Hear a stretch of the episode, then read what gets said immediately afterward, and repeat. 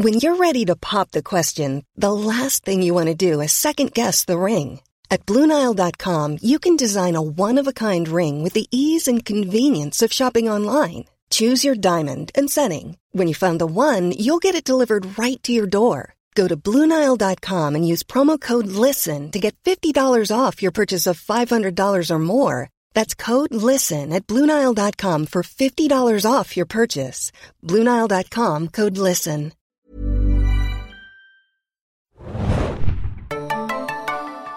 Hallo und herzlich willkommen, liebe Zuhörer und Zuhörerinnen, zu einer neuen Ausgabe des Junkies Podcast. Diese Woche natürlich mal wieder zu Game of Thrones, der sechsten Staffel des Fantasy-Dramas. Mein Name ist Felix, ich bin euer Moderator und mir mal wieder zur Seite stehen in dieser Ausgabe die liebe Hanna, die gerade noch die Süßigkeiten vom Tisch räumt. Hallo Hanna. Hi.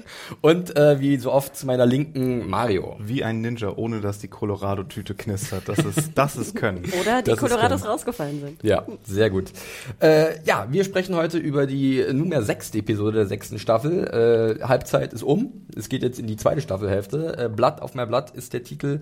Und äh, da bin ich sehr gespannt, was wir dazu zu sagen haben. Vorher aber wie immer etwas Feedback. Da gab es wirklich sehr viel. Das lag vielleicht auch an dieser sehr bewegenden, emotionalen Episode Hold the Door aus der letzten Episode, äh, aus der letzten Woche.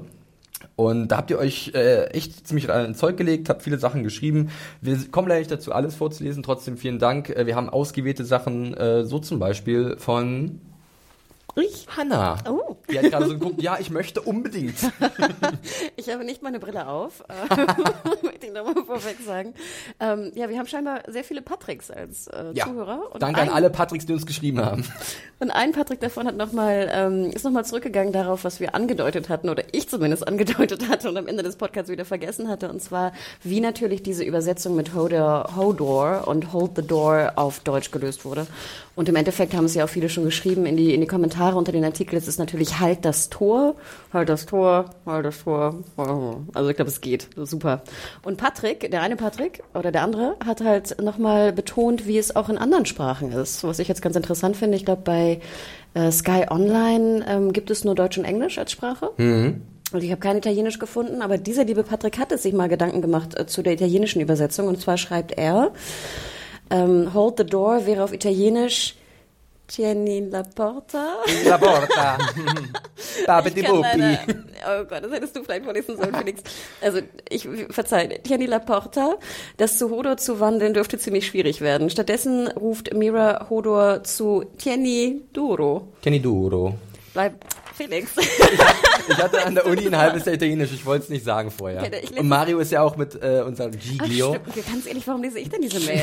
Weil ich kein Japanisch kann, äh, kein Italienisch kann. Meine Güte. Nicht jeder, der Mario heißt, das stimmt. Nicht jeder, der Mario heißt, kann Italienisch. Wir dürfen Mario nicht aufgrund seines Nachnamens diskriminieren. Na gut, also ich, ich lese es wieder falsch vor und du korrigierst mich mit, mit der Handgestik dazu. Perfekt. Ähm, also, äh, stattdessen ruft Mira Hodo zu Tieni duro. Das passt bleibe hart fest, beziehungsweise bleibe standhaft. Der junge Hodo wiederholt im Italienischen den Befehl nicht einfach, sondern er antwortet mit Tengo duro. Mhm. Ich, ich, bleibe stark. Hart. Hart. oh, oh. Beziehungsweise ich bleibe standhaft, okay. Aus Tengo duro wird Go duro, dann O duro, Duo, Duro und dann Odor. Passt. Ja, ich glaube auch. Ich glaube besser ne? als im Französischen. Ich glaube, da gab es ein paar größere Probleme oder so. Äh, aber das ist, geht, glaube ich, schon in Ordnung. Apropos, auf Japanisch könnte ich euch das auch erklären. Hm. aber Lieber nur so nebenbei. Ein Im anderes. Gegensatz, Im Gegensatz zum Italienischen. Haben wir noch mehr Sprachen? Ich glaube, Tschechisch hätten wir auch noch in der Redaktion. Polnisch? Stimmt, stimmt. Polnisch, da könnte es Adam vielleicht aushelfen. Äh, ich kann ein bisschen Indonesisch, aber das lassen wir erstmal. Das lassen wir lieber.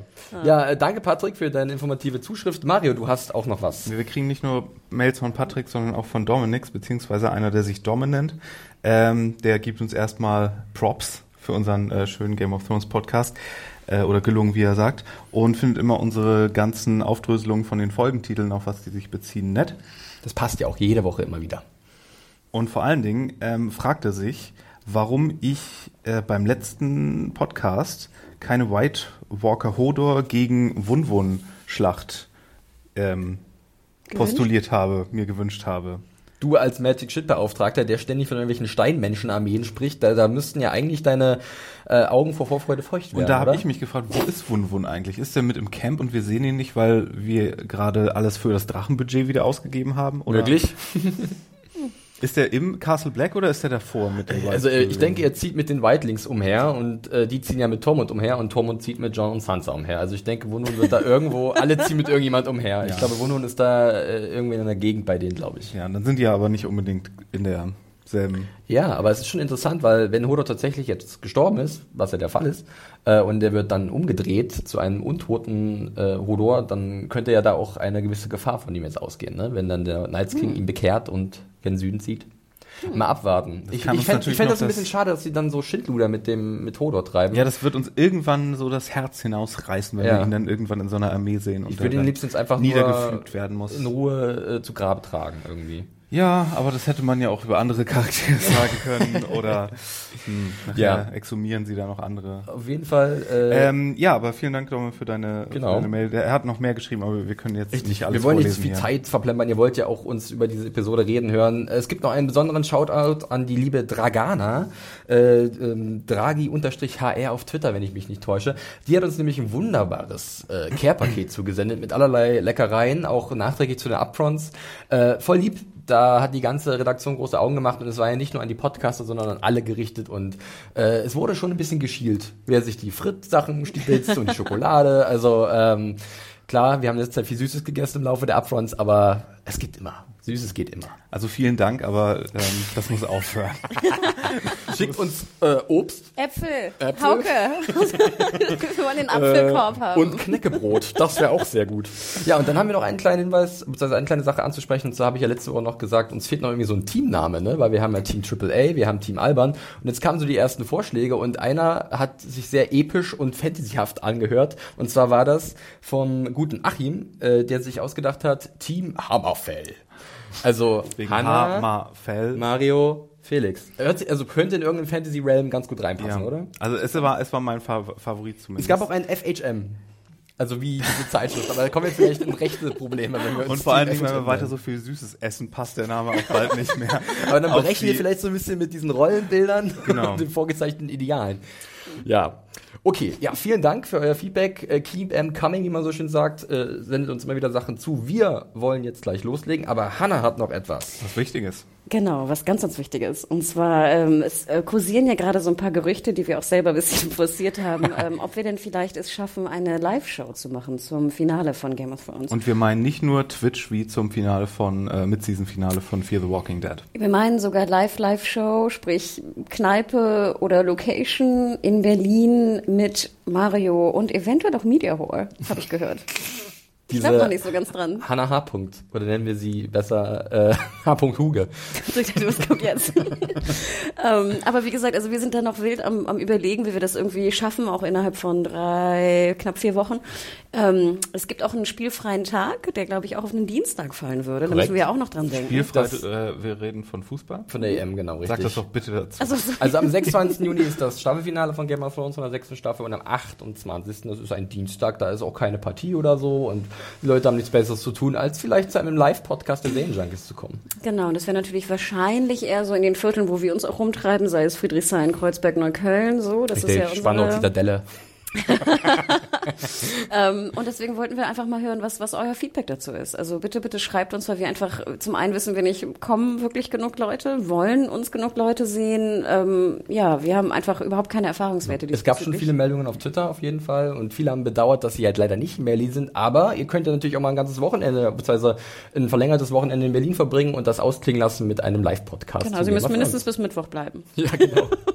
es gibt doch was zu trinken, bestimmt. Und wir Oh hauen, ja, hauen danach oh auch ja. nicht gleich hinterm Vorhang ab, also, also ihr könnt Na, äh, ich, dann mein auch ein, Jet wartet auf mich, ich muss dann zur nächsten Veranstaltung. genau, ihr könnt dann auch ein, ein Getränk mit uns. Äh, Genau, also Genau. es, soll, es soll viele Getränke So, geben. ich- glaube, es muss viele Getränke geben für so eine Show. Und wenn es die gesamte Redaktion vor Ort, also wenn ihr unbedingt mal Axel auf den Deckel geben wollt wegen seinen House of Cards Reviews, also nicht, dass ich mit ihm äh, nicht mit ihm äh, übereinstimmen würde, aber äh, ihr könnt da euren einzelnen Lieblingsredakteuren mal ein bisschen äh, ja mit ihnen das Oh Gespräch Gott, ich sehe suchen. gerade so, weißt du, so Spiele, wo man diese bewerfen kann und die dann so, weißt du, in so ein Wack, Wasser. wack the Axie.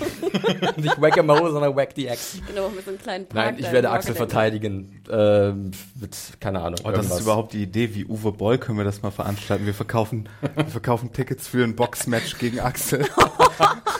Ich hoffe, er hört Geil, das. Und ich okay. hoffe, er trainiert. Nee, also wie gesagt, schreibt uns einfach vielleicht einfach eine, kurze Mail an podcast.serienjunkies.de oder twittert uns alle an ähm, oder auch Serienjunkies mit irgendwie, yay, Bock, ich komme vorbei auf jeden Fall oder nee, ich bin nicht in Berlin oder nee, finde ich scheiße, ich will euch live nicht sehen und ich will Exi nicht hauen. Also ganz schön einfach mal so ein bisschen Feedback und ein bisschen Gespür zu bekommen, ob wir es schaffen oder nicht. Ja, Wir brauchen nur ein bisschen Motivation. sehr gut. Alles klar. Somit hatten wir das Vorgeplänkel abgeschlossen und wir können loslegen mit der Episode Blood auf My Blood. Aber vorher, wie immer, noch der Hinweis, äh, wo ihr die sechste Staffel von Game of Thrones gerade sehen könnt. Und zwar bei Sky Online, dem Online-Service von Sky. Da könnt ihr für 9,99 Euro im Monat euch das Ding ins Haus holen und dann seht ihr da die aktuellen Episoden und sogar die alten Episoden äh, aus der ersten bis zur fünften Staffel.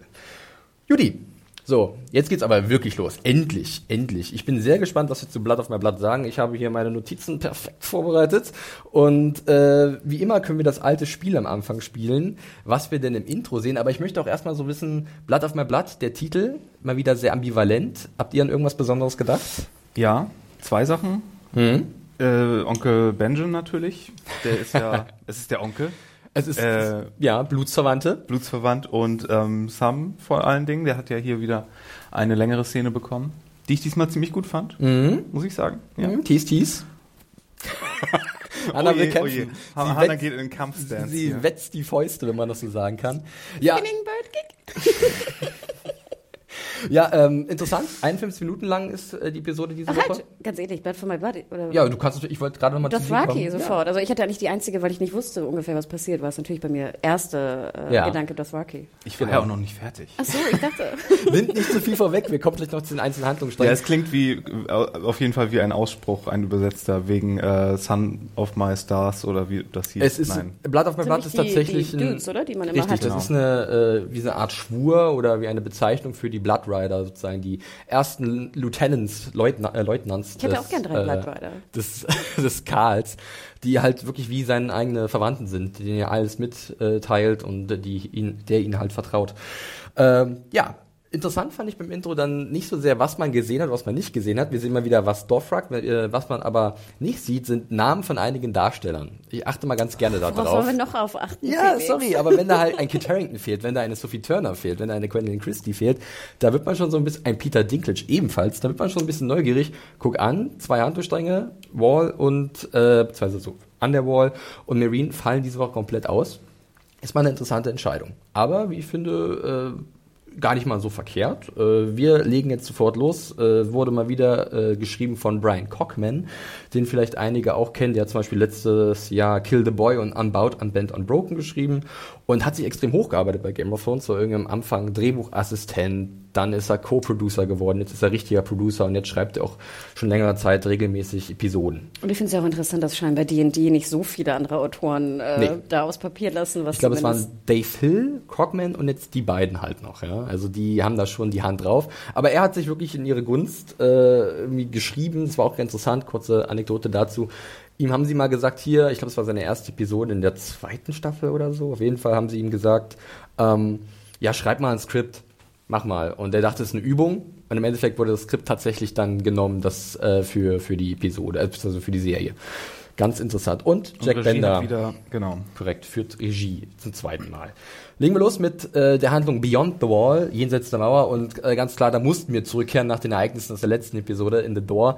Äh, wir sehen jetzt hier Mira und Bran auf der Flucht, beziehungsweise Mira müht sich ab, diesen Schlitten mit äh, Bran zu ziehen. Und ich fand es irgendwie ein interessantes Bild, sehr passend für die sechste Staffel und generell für Game of Thrones.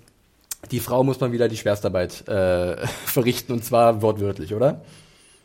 Habt ihr mit Mira so ein bisschen mitgelitten? Sie hat sich ganz schön abgemüht, oder? Die Schauspielerin hat vor allen Dingen einiges gegeben. Ja, Ellie, Ellie Kendrick, wir können Ja. sie gerne beim Namen nennen, ja. Ja, vor allem, es, es wirkt ja auch relativ ruhig irgendwie drumherum. Ich hatte jetzt schon gedacht, äh, wo setzen wir jetzt ein? Setzen wir sie ein, wo sie jetzt, äh, wo die Tür gerade noch gehalten wird und ungefähr noch irgendwelche Leute im Hintergrund zu sehen sind. Aber es ist ja schon, schon, schon weitergekommen scheinbar. Ja, das stimmt, äh, in der Tat. Wobei wir dann ja dann so ein bisschen aus dieser Szene rausgerissen werden, denn äh, Bran ist immer noch in seinen Visionen drin. Erstmal schön chillig am Rumworgen. Ach nee, es ist nicht Worgen, sorry, aber. er, er am Greenseeren, kann man das so, ähm, er ist ein Greenseer.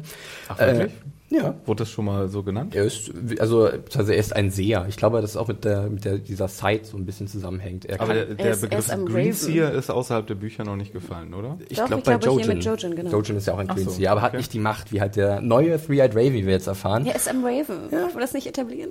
Ja, natürlich. Dann nennen wir ihn jetzt einfach Raven. Also ich würde weiter bei Bran bleiben, aber klar, er ist halt der, der Three-Eyed Raven. Und für mich war das so ein bisschen, was er dann sieht, wie dieses Raven-Update 2.0. Also er wird sozusagen auf den Stand gebracht vom alten Three-Eyed Raven, Max Das von ist, wie bei, das ist wie bei Windows 10. Du kannst es wegklicken und wegklicken, aber irgendwann irgendwann, und irgendwann erwischt es dich. auch wenn du Leute gerade in der dabei bist, Redaktion. durch den Schnee getragen zu werden. ne? Sorry, jetzt bist du dran. Update. Aber es ist tatsächlich so der Blick auf die Geschichte von Westeros, beziehungsweise die jüngste Geschichte. Äh, was sehen wir? Was habt ihr gesehen? Habt ihr ein bisschen angehalten?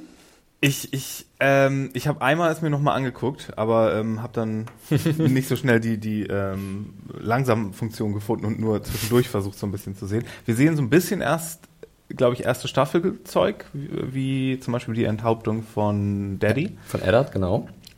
Und wir sehen ähm, den, den Mad King, Hm. äh, Rhaegar Targaryen, Nee, wie er. Aerys. Ach ja, genau. Sorry. Rhaegar war sein Sohn. Genau, sorry. Ähm, und Aber interessant, dass du da sofort dann so drauf gekommen bist, als Nicht-Buchleser, dass es Nee, der nee, ist. äh, doch, doch. Äh, der, es wird ja auch gleich gesagt, irgendwie äh, burn them all und dann siehst du das Wild, Wildfire. Mhm. Du konntest das es zusammensetzen, Da, dieses- doch, daran habe ich, hab ich mich erinnert. Dass, äh, und dann die war das Jamie, der ihn da. Richtig, wir sehen sozusagen, wie aus Jamie der Kingslayer wurde. Ja. Er hat Aerys äh, erdolcht. Äh, Hannah, möchtest du vorfahren? Äh, eine gewisse Hochzeit ist auch kurz zu sehen. Also, Ach so? ihr habt ja schon gehört, dass ich relativ spät bzw. früh diese Folge habe gucken müssen. Ich habe viel Grün gesehen. Das war das Whitefire. Sehr gut, dass du das mitbekommen hast. Das Mein Mund hat meine prominent. Hausaufgaben gefressen. Hier werden unsichtbare Dolche geschmissen. Opfer mich. Ich schweige, ich schweige. Okay. Ja, ich kann Nein, ja- ich habe ich hab wirklich, ich habe grün gesehen. Ich habe mich gefragt, das war irgendwie so wie so ein Tunnel. Und dann fragte ich mich, ich dachte im Endeffekt sozusagen, wenn wir jetzt auf die Analyse schon reingehen, Ja, bitte. ähm, Erstmal fand ich schön, dass sozusagen die Geschichte, die Jamie ja erzählt hat, stimmt. Mhm. Wir wussten das ja noch gar nicht so genau. Also ich glaube, wir Buchleser wussten das schon eher, aber ich glaube, die Fernsehzuschauer wussten ja nicht wirklich, ob das jetzt stimmt, was Jamie erzählt hat. Er Als hat er ja in der dritten Staffel mit Brienne da in dieser äh, gewaltigen Badewanne war, wenn man das so nennen kann. Stimmt, weil er ja behauptet hat, ähm, dass äh, er sozusagen King's Landing äh, gerettet hat Ja. vor dem verrückten König, der jetzt sozusagen die ganze Stadt in Schutt und Asche, Asche ähm, setzen wollte. Und im Endeffekt würde ich jetzt mal behaupten, stimmt es. Mhm. Wir haben den Jungen nett nochmal gesehen.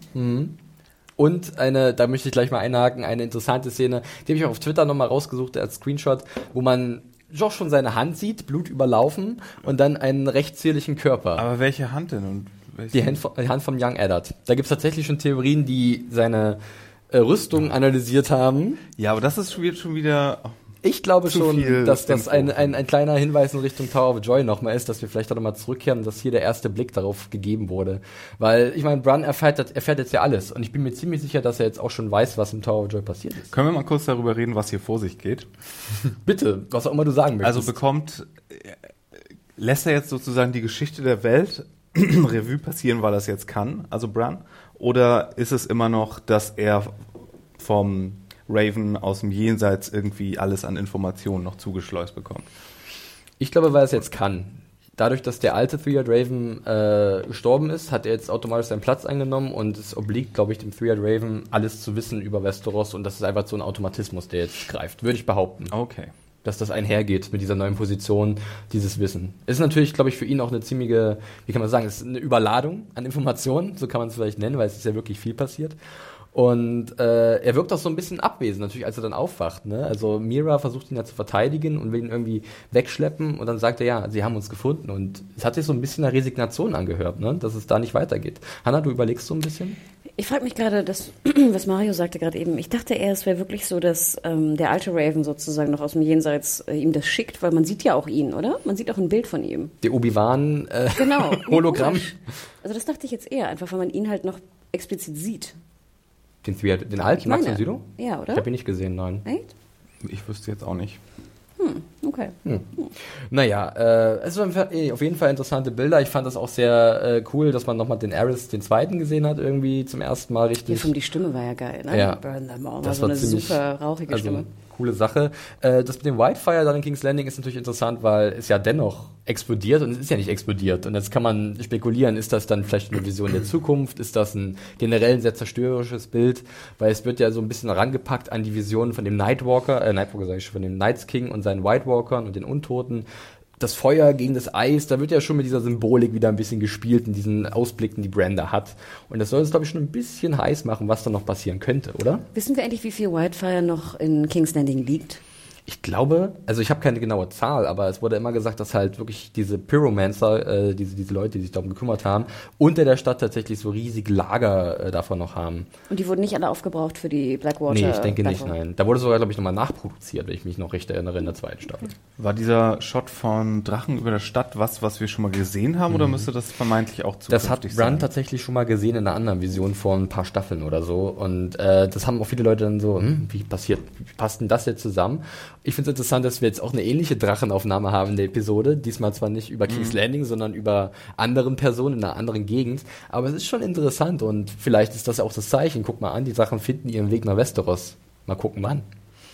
Aber, aber wissen wir denn, dass es Westeros war, die Stadt, über die Das war King's Landing tatsächlich, ja. Man hat da Sept of Baelor, glaube ich, relativ deutlich ausmachen können. Zwar Okay. nicht in dieser Folge, aber wenn dann in der Vision, die halt Brand schon mal hatte. Da war es ziemlich unmissverständlich, Mhm. dass es sich um die königliche Hauptstadt handelt. Also muss das mit dem Wildfire gar nicht eine alternative Geschichtserzählung gewesen sein aus der Vergangenheit, sondern könnte auch irgendwas Zukünftiges Korrekt. gewesen sein. Genau.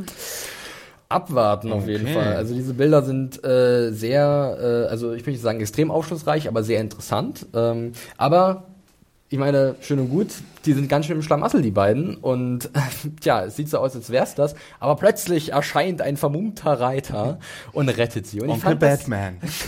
ich fand es erstmal ziemlich cool, weil äh, es gab auch so Zwischenschnitte zwischen der Vision von Bran und den, den Untoten, diesen Others, und dann zu den Others, die attackieren. Und das ist so übergegangen und ich fand das sehr aufregend. Aber klar, irgendwie war logisch, dass sie nicht jetzt hier sterben, oder? Wie hat euch trotzdem das gefallen, als dann auf einmal dieser Typ kam mit diesem flammenden Morgenstern oder was das war und da ein bisschen aufgeräumt hat, Mario? Mir gefallen ja immer diese Ray Harryhausen-Skelette, die sie Ja. benutzen. Die finde ich ja viel besser als die Zombie-Dinger. Das Ja, die dann so super. noch zer, zer, zerplatzen. Ja. So, ne? Ja, ich finde auch diesen, was war das, so ein Morgenstern? Ich habe keine Ahnung, es war irgendwie so eine, so eine mit so einer Kette und so einer Kugel am Ende. Ich finde das sah so ein bisschen aus, wie, weißt du, so in, in Thailand oder hier auf so Alternativpartys, wenn dann so eine Lady, weißt du, mit so diesen Feuerdingern jongliert. Hier äh, an der Kreuz Kreuzberg, die Feuerjongleure, die in den, in den Ampelphasen zwischen die Autos gehen. ähm, nee, ich fand das eigentlich ganz cool. Ich fand das sehr cool. Ich musste sehr an unseren Nos Nosferatu-Dude aus YouTube, von YouTube denken, mit dem Pferd, weil er hat ja auch relativ viele von euren Zombies so ein bisschen mit dem Pferd so umgehauen. ja. Und das fand ich auch wiederum eigentlich eine ganz schöne Alternative. Auf jeden Fall. Äh, und habt ihr da in dem Moment schon äh, gewusst, wer sich denn da verbirgt unter dieser, unter diesem Schal? Irgendjemand hat es auf Twitter vermutet. Mhm. Ich weiß gar nicht, ob ich selbst da vorher drauf gekommen wäre oder das vermutet hätte. Ähm, vielleicht. Ich weiß es aber nicht und ich weiß ehrlich gesagt, sorry, auch nicht, wer, wer das auf Twitter äh, vorgeschlagen hat. Aber dadurch habe ich das gleich gedacht, ja. Okay. Ja, Felix und ich haben es ja ein bisschen angedeutet im letzten Podcast, dass da noch jemand im Norden ist, der höchstwahrscheinlich kommen wird und sie retten wird. Ähm, fand ich jetzt nicht so überraschend, aber ich fand es super, ihn wieder zu sehen. Ja, nennen wir das Kind oder besser gesagt den Onkel beim Namen. Es handelt sich natürlich dann um diese Gestalt, um Benjen, die wir das letzte Mal in der ersten Staffel gesehen haben, als er halt als First Ranger der Night's Watch äh, in den hohen Norden entsandt wurde, jenseits der Mauer, und dann war er halt weg. Aber er wurde, wir wurden an ihn erinnert im letzten Staffelfinale, als äh, Jon Snow hinausgelockt wurde und dann zu seinem Tode Korrekt. Also generell auch in der sechsten Staffel ist der Name ein paar Mal gefallen. Auch sein jüngeres Ich haben wir gesehen. Also irgendwie, äh, das ist schon mal so ein kleines ein paar äh, Anzeichen, glaube ich, immer äh, schon in den Folgen, was da noch so kommt. Jetzt gibt's da ganz viele Theorien, wer denn Benjen genau ist. Äh, ich möchte jetzt nicht zu viel drauf eingehen. Äh, das wäre nämlich auch Spoiler für die Bücher. Das ist der Onkel. Ja, nee, es gibt da noch eine andere Gestalt da im hohen Norden, die, die existiert und da denken viele Leute, dass das jetzt Benjen sein könnte. Das möchte ich so gar nicht unterstreichen, weil auch George R. R. Martin schon mal persönlich gesagt hat, dass es nicht der Fall ist und weil auch hier diese Bezeichnung nicht fällt in der Episode. Aber das ist ja auch nur sowas vielleicht für die Buchkenner und die können sich darüber mal Gedanken machen. Wir können ja einfach mal darüber sprechen, äh, Mario, wir hatten gestern, glaube ich, so ein kleines Gespräch gehabt. Wie dramatisch fandst du denn diese Enthüllung? War es denn wirklich so überraschend, dass er dann so lange vermummt war und dann im richtigen Moment gesagt hat, haha, ich bin es? Die, ich ich habe hier drei Momente in der Folge aufgeschrieben. ich habe auch die, drei gezählt. Die, die so komplett ähm, auf Dramatik, auf, auf gezwungene Dramatik gepusht ist. In, in dem Sinne von, jemand wartet mit etwas, was sie schon längst hätten machen können, bis zu einem bestimmten Punkt, dass es erzählerisch am dramatischsten wirkt. Und das ist hier so. Er macht erstmal die Gegner fertig, sieht dann zu, dass die alle okay sind, setzt dann sein Pferd ab, macht er erstmal ein Feuerchen, macht er erst schön alles zurecht, aber erst wenn wir zur Dialogszene kommen, dann nimmt er seine Kapuze ab während des Gesprächs und damit wir dann sehen, oh, es ist Onkel Benjen, was für eine Überraschung. Und von diesen Szenen gab es drei äh, in, in dieser Folge und das war die, die Regel erste. der drei. Die, und das war die erste und das fand ich schon etwas witzig. Ähm, aber Hannah, fandst du es dann cool, dass Benjen zurückgekommen ist und ist er jetzt ein sehr wertvoller Verbündeter für Brian und Mira in der Situation, in der sie Auf jeden sich, Fall. Äh, ich meine, er hat, er hat sich ja schon bewiesen in der ersten Szene, wo er auftauchte. Ähm, und ich denke, sonst wären Mira und, und äh, Brian ja tot, ja, de facto. Korrekt. Ähm. Ähm, er ist ja geschickt worden vom alten Three-Eyed Raven, wenn man das so äh, verstanden hat. Äh, und dann gibt's noch so ein bisschen zu seiner Entstehungsgeschichte ein paar Informationen. Er wurde halt auch von White Walkern getötet, aber von den Children of the Forest aufgepäppelt. Und da hatten wir, glaube ich, auch auf Twitter, also ich hatte auch eine, einen Text, ich glaube auch von Dragana wieder, die hatte nämlich gefragt, wie das Ganze funktioniert hat mit dem Benjen und wie er dann doch nicht zum White Walker wurde oder wie er nicht gestorben ist. Und es wird ja erklärt über Dragon Glass. Ne, dieses Dragon Glass hat er auch in die Brust, ins Herz geschoben bekommen und dadurch war er dann halt jetzt sowas Untotes, White Walker ähnliches. Wobei er nicht keine blauen Augen hat oder so, er ist einfach nur Blass. Einfach nur blass und ein bisschen ange, angeknabbert im Gesicht vielleicht oder so. Aber was heißt das jetzt im Umkehrschluss? Heißt das sozusagen, man kann entweder böse oder gut werden, wenn man Dragonglass in die Brust bekommen hat? wenn man jetzt von böse und gut reden Also kann. das wird halt tatsächlich nicht richtig erklärt. Ich vermute schon, dass da ein bisschen die Magie ähm, der, der Children of the Forest eine Rolle spielt, die, dass die da noch einen Zauber gewirkt haben oder so, den wir noch nicht kennen. Aber warte, wie ist er denn gestorben? Wie haben wir ihn denn zuletzt gesehen? Oder wir haben, nur wir gesagt, haben seinen dass Tod er nicht gesehen. Nein, Ja, haben, wollte ich gerade sagen. Äh, er erzählt halt selbst, dass er, glaube ich, von irgendwelchen White Walkern umgebracht wurde oder so. Mhm. Und er wurde zum Sterben zurückgelassen und dann wurde er aufgepäppelt. Hm. Kurzer Einwurf nochmal zur letzten Episode. Ähm, da habe ich nämlich noch was recherchiert und zwar, weil wir gerade das hatten mit dem Dragonglass und diesem ersten Menschen, der sich verwandelt wurde. Es handelt sich dabei tatsächlich um den Knights King. Das steht jetzt fest, war kein normaler White Walker und der wurde gespielt von Wladimir Furdo Furdik, ein eigentlicher Stuntman in der Serie, der lustigerweise dem guten Luke Roberts, Sir Arthur Dame, das Kämpfen beigebracht hat. Die haben zusammen gesperrt. Und der war anscheinend gerade am Set und dann sagt, ey, hast du Bock, Dragonglass ins Herz geschoben zu bekommen? Dann lass dich kurz am Baum festbinden und wir drehen die Szene. Der war ja auch ganz hübsch, oder? Ja, ja. ja. Beweist nur wieder, dass äh, die Hälfte der Leute am Set, die nicht Schauspieler sind, gescheiterte Schauspieler sind, auch egal welche Funktion sie dort erfüllen. Aber er hat schon viele, viele Standarbeiten gemacht, das muss man ihm äh, auf jeden Fall nachsagen. Ja, äh, ich bin mal gespannt, was jetzt als nächstes kommt. Äh, der ähm, Benjamin sagte dann auch hier, du musst bereit sein für den Knights King. Irgendwann passiert da was und das heißt, du musst deine Macht lernen zu kontrollieren, du musst dich vorbereiten und dann schauen wir mal, was dieser Kampf bringt. Äh, habt ihr eine Vermutung, in welche Richtung das jetzt geht? Vielleicht ist er der regenerierte Raven und will ihm das nur nicht sagen. Oh, nein. Eine Inkarnation. Eine Inkarnation. Die nächste, das nächste Gesicht. Ähm, nee, aber äh, eine andere Frage. Hatten wir schon etabliert, dass Bran nicht in die Others walken kann? Nee. Weil die sind ja eigentlich auch so ein bisschen mindless und Mhm. Das könnte das wär- zusammenhängen. müsste dann ja auch eigentlich einfach gewesen sein, aber dann hätte er ja auch, wenn er jetzt nicht gerade äh, in seiner Vision-Welt da gewesen wäre, hätte er auch einfach sagen können, okay, ich nehme mir jetzt das eine Skelett und lasse das Ja gut, aber das waren, wie viele. Skelette waren das? Das Ja. kannst du halt schwer. Stimmt. Aber immer zurück zur Frage, Hanna, was glaubst du, was kommt jetzt? Geht's vielleicht näher Richtung Süden für die oder ähm, finden sie noch irgendeinen Ort im hohen Norden? Ich überlege gerade, haben Sie noch irgendeinen Auftrag? Nee, eigentlich nicht, oder? Er muss jetzt mit seinen Kräften, muss er jetzt Ich lernen. glaube, umzugehen. Sicherheit ist erstmal so höchste Priorität, ne? Und ich meine, wir, wir haben ja auch keine anderen Orte mehr, oder? Die wir Nee, jetzt potenziell besuchen müssten. Also ich schätze mal schon, dass sie jetzt Richtung Wall gehen und dann wird wahrscheinlich das kommen, was ja auch viele angeteased hatten, ob jetzt der Knights King überhaupt erst in der Lage ist, durch die Mauer oder auf die andere Seite zu gehen, da er Brian angefasst hat. Ja. Sehr gut, dass du nochmal erwähnst. Da habe ich auch einen kleinen Artikel am Wochenende geschrieben, den, könnt, den werde ich auch nochmal verlinken, äh, zu Bran, dem Knights King und was da noch kommen könnte. Äh, ich würde sagen, wir machen einen Haken hinter diesem Dann Handlungsstrang. könnte es ja oder auch sein, dass? Sansa und er sich bald wiedersehen. Korrekt, also da, vielleicht werden werden da die Starks mehr und mehr zusammengeführt. Wir haben ja auch eine andere, äh, einen anderen Starks-Zögling, der eventuell bald schon in die Heimat zurückkehrt. Aber habt ihr noch was zu diesem Handlungsstrang? Was denkst du denn, was passieren wird? Ich denke schon, dass sie wirklich gen Süden gehen und vielleicht sogar dann äh, südlich der Wall sich dann aufhalten werden, weil es da noch am sichersten ist. Denken sie, glaube ich. Also vielleicht äh, der Knights King, den könnten sie unfreiwillig eingeladen haben. Äh, also auf die andere Seite der Wall. Und da bin ich mal gespannt, ob noch ein paar Informationen zu Benjen kommen. Äh, ich könnte mir vorstellen, dass sie da so ein bisschen was kombinieren mit dieser einen Figur aus den Büchern. Und ähm, dann, ja, ich vermute schon, dass erstmal jetzt Süden angesagt ist. Mal gucken, wie schnell sie da hinkommen. Gut, äh, machen wir weiter mit dem nächsten Handlungsstrang. Äh, und zwar bewegen wir uns mal einen ganz unbekannten Ort in Westeros, und zwar Hornhill. Ähm, wir sind bei Sam und Gilly in einer Box und wer von euch hat an die Box von Varys und, Con, äh, und, und, und Tyrion gedacht aus der letzten Staffel? Hanna, nur ein bisschen, ja, nur ein bisschen weniger geruckelt. ähm, nein, aber es war, glaube ich, ich glaube, bevor wir, oder? Nee, wir sehen erst die Box, glaube ich, und dann sehen wir diesen wunderschönen ähm, Schnitt und die Kamerafahrt, wo es fast so wie verkehrt rum ist, mhm. überhalb der, der Kiste, wollte ich gerade sagen, nein, der Kutsche.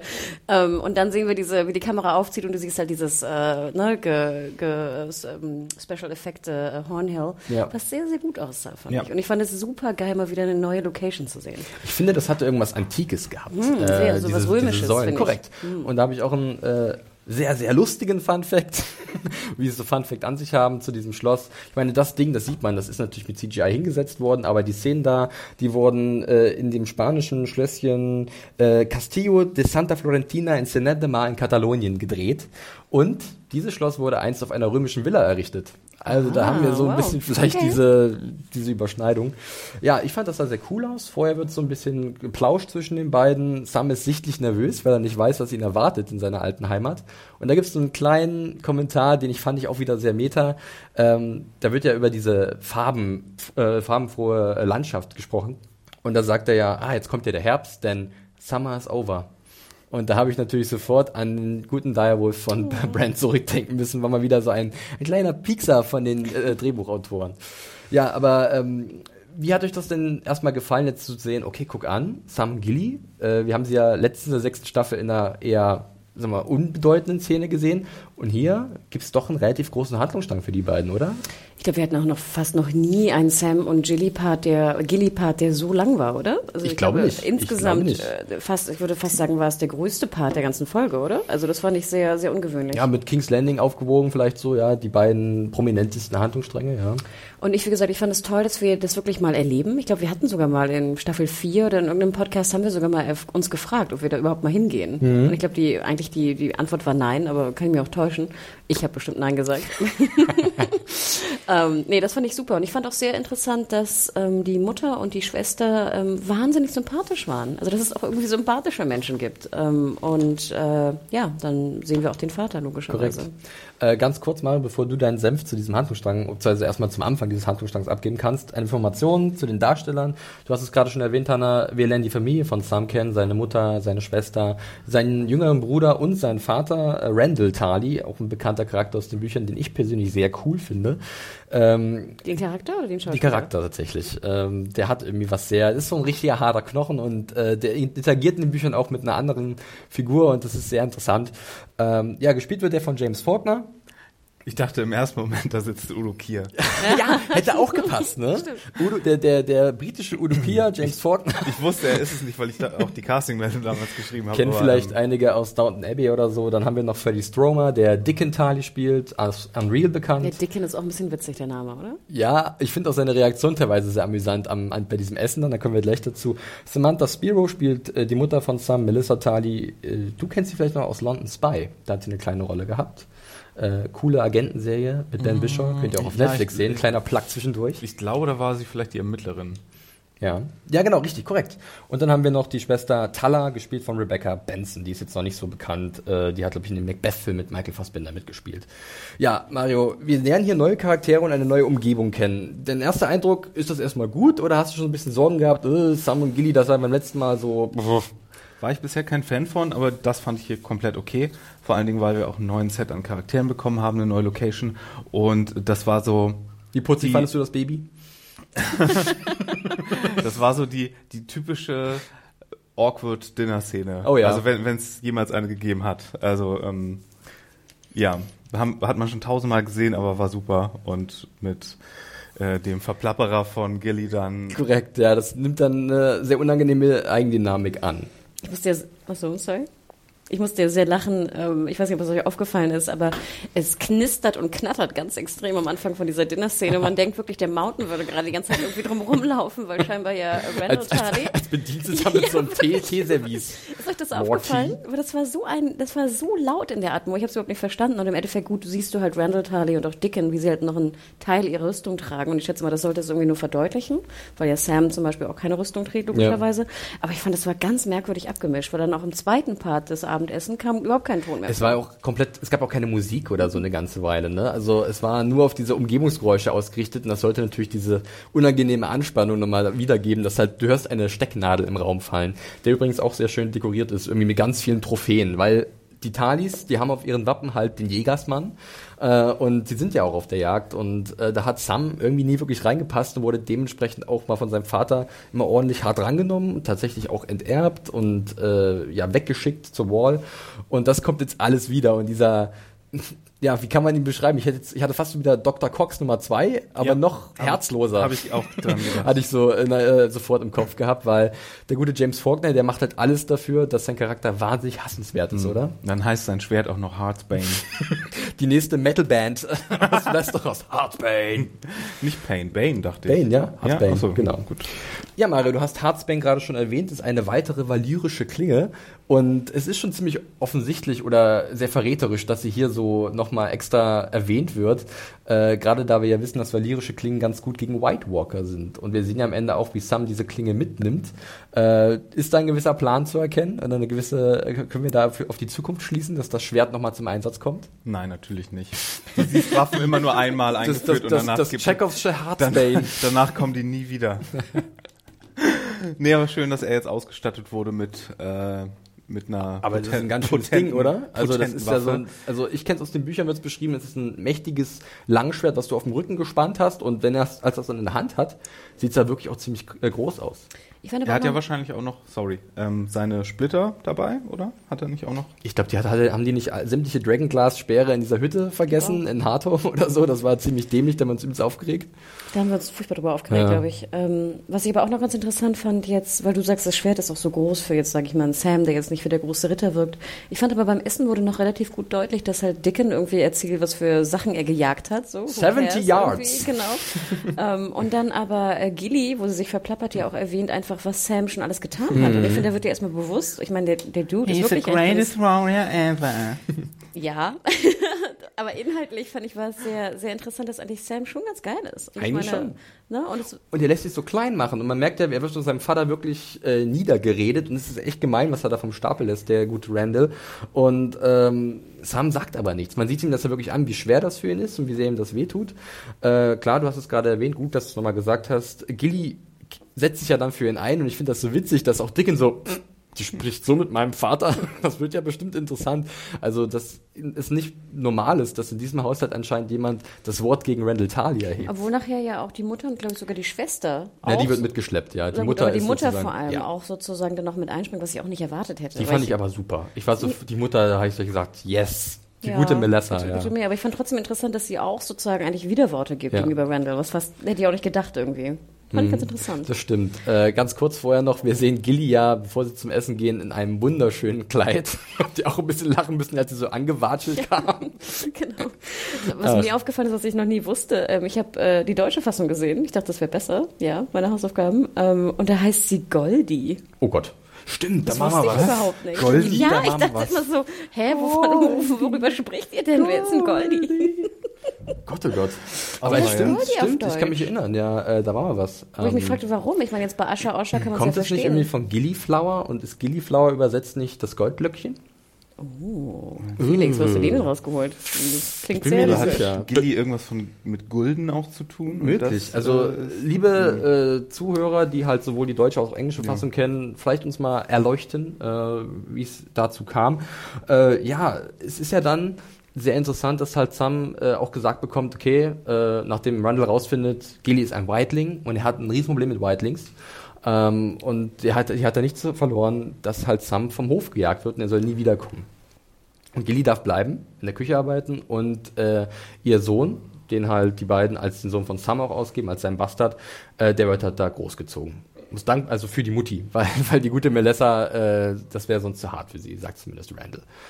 Ähm, ich habe ja so ein bisschen dann überlegt, ja, äh, ist eigentlich ganz interessant, aber dann gibt's halt diese Wendung wieder, dass er halt doch zurückkommt und die beiden doch mitnimmt. Und dann habe ich mich gefragt, was hat jetzt uns das alles gebracht? So, natürlich haben wir den Blick auf die Talis bekommen, aber im Endeffekt war es halt so ein 20 Minuten Intermezzo an einem neuen Ort und jetzt ziehen sie doch anscheinend gleich weiter nach O-Town. Vor allem im Endeffekt, ich meine, er ist ja wirklich auch dahin gefahren, dachte ich, um einen sicheren Ort für Gilly Goldie zu finden. Und im Endeffekt hätte er ihn ja gehabt. Klar, sie hätte in der Küche arbeiten müssen, aber ich denke, das ist auch nicht schlimmer als jetzt irgendwie was sie schon erlebt hat. Mhm. Ähm, und im Endeffekt wäre sie und der Sohn wären sicher gewesen. Und im Endeffekt frage ich mich, jetzt nimmt er sie doch wieder mit nach Old Town. Nicht nur die Frage, was du sagtest, im Sinne von uns hat das Ganze gebracht, außer dass er jetzt ein Schwert mehr hat. Ähm, aber auch im Endeffekt, er sucht ja trotzdem immer noch einen sicheren Platz für sie. Ja. Aber Hanna, sie gehören doch zusammen. Es war schon ein bisschen goldig, oder? Um mal Goldie nochmal zu erwähnen. Ich muss schon so, ach, das war ganz süß, ihr Mama-Papa-Kind-Spielchen da. Was ich eigentlich fast die interessanteste Szene fand, die wir noch gar nicht erwähnt haben, war, wie, glaube ich, Gilly sagt, äh, er hat einen White Walker umgebracht mhm. und der Dickon sagt, die gibt's doch gar nicht. Ja. Das fand ich ganz interessant, dass sozusagen scheinbar südlich von dem Norden, also alles, was nicht der Norden ist, einfach White Walker komplett, ja, Ammenmärchen sind. Vor allen Dingen, er soll doch zum Meister ausgebildet werden. Mhm. Und als als jemand von, von der Night's Watch ist das ja eigentlich schon nicht okay, dass er so quasi Familienvater hier ist. Und als Meister doch auch nicht. Ich, ich weiß, ich glaube, Meister dürfen auch keine Kinder haben, aber vielleicht gibt's da irgendeinen Loophole wieder. Von daher, wenn er jetzt. Vielleicht haben die so eine Krippe, so einen Kindergarten. Wo er irgendwo hingeht. Firmenkindergarten. bei der Zitadelle in Old Town. Flexi-Zeit. genau, richtig. Das, das wäre doch mal ganz gut. Äh, ja, ich finde es aber auch, weil du das gerade erwähnt hast, Hannah, interessant, dass halt Randall eher nicht so wie kommentiert, sondern nur viel sagt. Also er spricht ja nicht nichts dagegen aus, dass es keine White Walker gibt. Und ich glaube, er ist auch so ein wettergegerbter Krieger, der schon viel gesehen hat. Das sagt der Sohn aber, ne? Irgendwie richtig, genau. Ich meine, aber Randall reagiert ja nicht drauf und sagt, mhm, White Walker, okay. Also ich glaube schon, dass er denkt, da gibt es Sachen da oben im Norden, die, von denen wir vielleicht nichts wissen. Es werden ja auch, glaube ich, kurz die Ambers erwähnt, dass sie die mhm. mal getroffen haben. Ähm, auch sehr interessant. Also, wer weiß. Ich würde am liebsten, oder ich würde sehr gerne noch mehr von Randall irgendwie sehen, wenn sie es zumindest so machen wie in den Büchern. Äh, ich könnte mir vorstellen, dass durch das Schwert, was äh, Sam jetzt geklaut hat, da vielleicht was möglich ist, weil ist ja doch ein Familienerbstück und hat eine gewisse wichtige Rolle und vielleicht sucht Randall dann nach seinem Sohn, aber das ist halt dann auch so ein richtiger Neben-Neben-Neben-Handlungsstrang. Deswegen weiß ich nicht, was da kommt. Vielleicht geht es auch sofort nach O-Town. Ich würde mich aber auch so wundern, wenn wir das nicht mehr wiedersehen, weil Oder? es war ja schon sehr opulent ausgestattet und sehr detailliert eingeführt. Also ich, ich könnte auch, Randall könnte auch, finde ich, so eine Art neuer Tywin werden. Ja. So, weißt du, als der, als sozusagen die Besonderheit der, der, der Person. Das würde mich auch freuen. Ich habe auch, eine, hab auch eine Idee, was mit ihm noch passieren könnte, aber das wäre jetzt vielleicht so ein bisschen zu viel Buchwissen dazu geholt. Ich erinnere mich an ihn gar nicht im Buch. Er ist, ist, ein richtiger, ist ein richtiger Nebencharakter, aber äh, er ist cool in den paar Szenen, die er hat. Er ist halt, er greift halt wirklich hart durch, aber hat sowas. Ich würde ihn so ein bisschen in Richtung Stannis verorten vom Charakter. Ähm, und okay. das fand ich irgendwie sehr cool.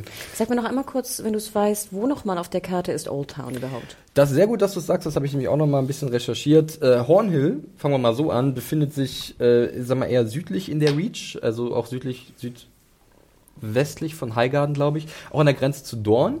Und von Hornhill äh, ist es bis Old Town so ein paar hunderte Kilometer. Also, also nicht weit. Es ist nicht weit, äh, so auch wieder südwestlich weitergereist. Also es ist schon in Schlagdistanz auf jeden Fall. Auch also in der Reach. Auch in der Reach. Also Old Town ist eher so, ja, ich glaube, ist das auch Reach oder gibt es da einen Begriff für, für diese Küsten im Westen? Auf jeden, Fall, auf jeden Fall schon näher an der Reach dran. Okay. Cool. Ja. Also das ist auf jeden Fall möglich von der Erreichbarkeit. Äh, müssen wir mal schauen, ob wir vielleicht schon demnächst dann die nächsten neuen Orte zu sehen bekommen. Also die Zitadelle in Old Town, das ist sicherlich auch von vielen Buchlesern so ein kleiner Traum, das mal zu sehen, wie das aussehen wird. Gut, ich würde sagen, Sam und Gilly können wir äh, abhaken, nicht wahr?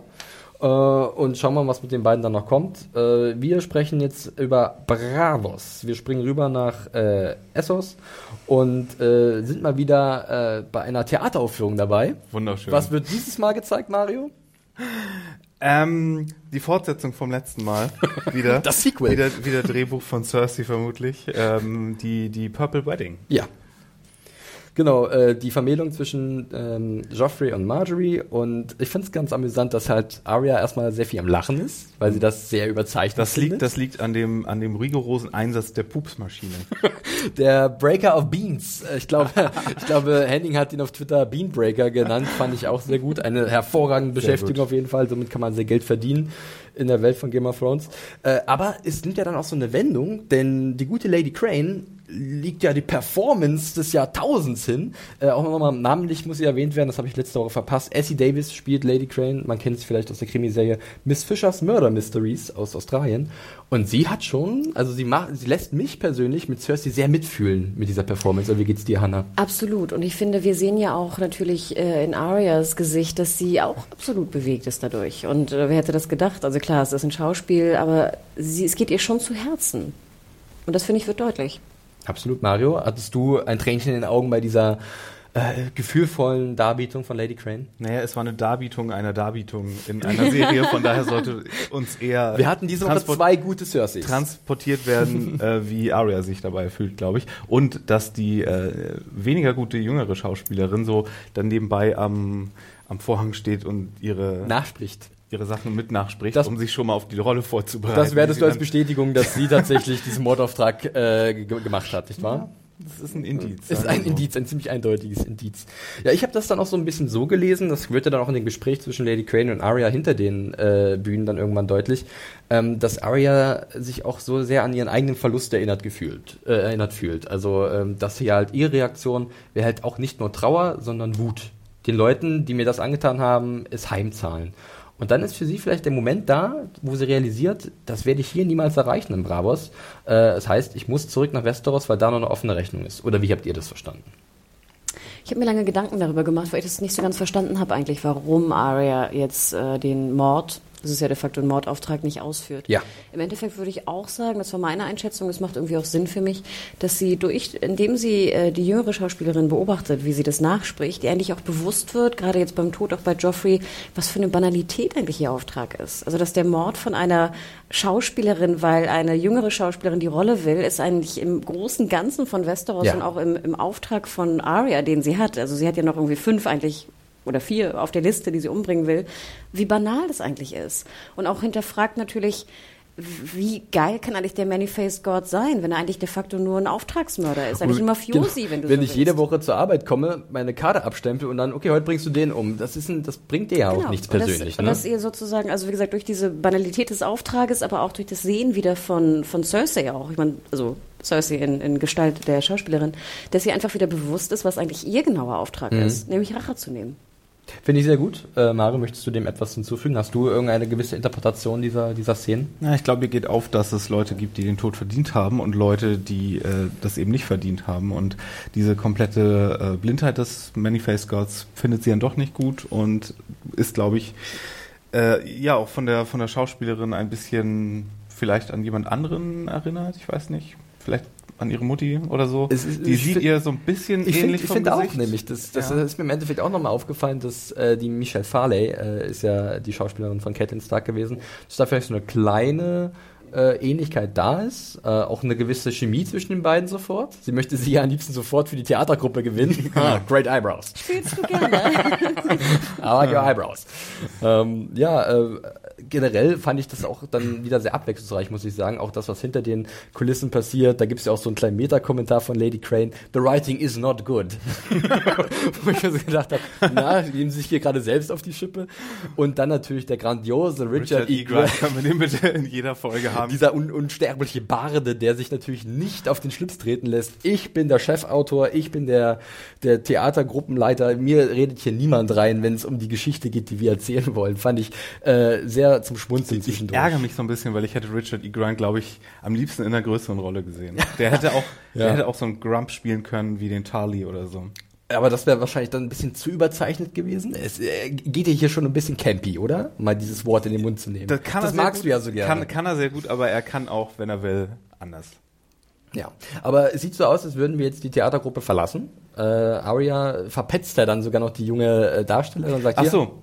Übrigens, äh, hat sich letztens jemand noch gefragt, ich glaube auch auf Twitter oder so oder in irgendeiner Mail, äh, warum denn das, äh, dass das mit dem Drink, den Arya zu sich nehmen musste, als Beweis, dass sie jetzt quasi Mhm. ähm, glaubt, niemand mehr zu sein, Ja. warum sie daran nicht gestorben ist oder warum sie das getrunken hat. Ähm, und es muss ja, es kann ja auch nur Wasser gewesen sein. Er wollte, Jaqen wollte ja nur sehen, ob sie es trinken Ob sie das. Vertrauen also, hat, sozusagen in. Das in fiel mir dazu noch ein. Ja. Ja. Denn a girl has a name again, würde ich Has a sagen. name Und again. Needle. Sie holt natürlich äh, das nächste Schwert heraus, was irgendwann mal ganz unauffällig verbuddelt wurde oder Mhm. versteckt wurde und selbstverständlich kommt es zurück. Ihr Schwert, das ihr von äh, Jon Snow geschenkt wurde, Needle. Äh, ja, und dann ist so ein bisschen Aufbruchstimmung. Ich finde, die Musik spielt wieder wunderbar mit. Sie ist in so einer komischen Grotte, Mhm. pustet das Lichtlein aus und es geht weiter, aber vorher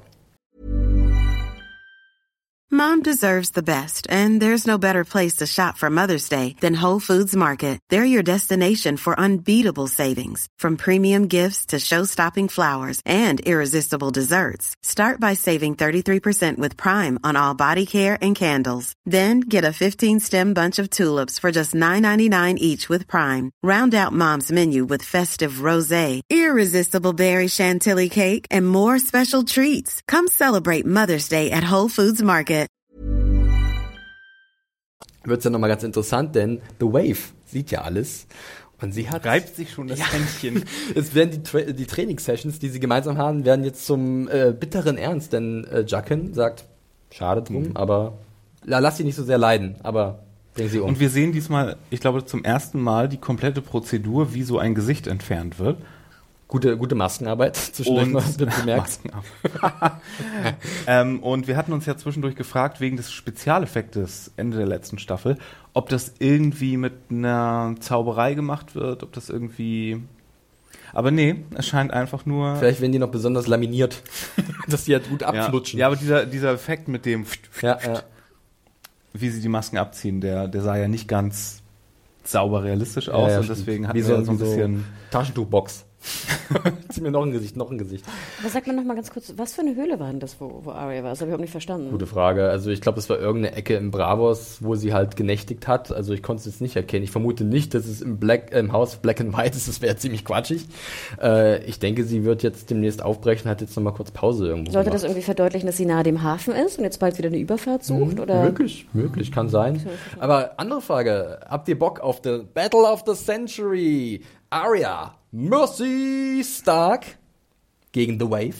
Wird der Kampf jetzt in dieser Arena, wo sie schon mal gekämpft haben, wird das groß aufgezogen? Ich, kann, ich hab's irgendwie von meinem inneren Auge, dass jetzt dieser ultimative Faustkampf kommt zwischen Nee, den beiden. ich, ich gar nicht. Wenn ich mir vorstelle, dass Jacken sagt, okay, äh, mach mal jetzt im Namen des unseres Gottes äh, diesen diesen gescheiterten Akalyten Akolyten irgendwie äh, zunichte, dann stelle ich mir eher sowas sowas meuchelmörderisches vor. Also Mm. eher so, dass sie sich verkleidet. Ach, dass. Arya jetzt keinem mehr trauen sollte, wenn sie unterwegs ist in Bravos. Ja. Überall könnte The Wave lauern. Genau. Ich finde ja viel, viel besser, wenn äh, Arya die Überfahrt macht und wir eigentlich von der Wave erstmal nichts mitkriegen und dann so Ende Staffel 7, wenn sie irgendwie, ich weiß nicht, mit Nymeria wieder vereint wird, kommt The Wave von hinten und sticht sie ab. Ja, ich Uh. sowas. Ja, bitte nicht, bitte nicht. Ja, aber es ist Oder? erst- Also das finde ich spannender, wenn jetzt nicht in der nächsten Folge gleich Stimmt. der Kampf passiert mit, mit, mit Arya und The Aber es wäre natürlich, The House of Black and White sends its regards. genau. Aber ich, ich, ich meine, sie haben jetzt ja schon in dieser Staffel sehr oft gezeigt, wie die beiden gesperrt haben und gekämpft haben. Und ich fände es jetzt auch einfach nur eine logische Konsequenz, wenn wir halt wieder sie kämpfen sehen. Diesmal aber Mit ohne, Nieder? Ja, ohne, ohne irgendwelche äh, Handschuhe, beziehungsweise irgendwelche, also dass es wirklich ums Leben und Tod geht, äh, um das halt nochmal zu spiegeln, was wir halt vorher nur im Training gesehen haben. Aber ich finde die Idee eigentlich besser, dass es halt auch so kommt, wie es halt vom Manyface-Gott normalerweise kommt. Hinterrücks, niemand sieht es kommen und bam, Ja, theoretisch, äh, ich meine, 13. sie, sie darf ja auch ein Gesicht nehmen. Theoretisch könnte sie sie ja auch verfolgen mit einem Gesicht Korrekt, drauf sozusagen. korrekt.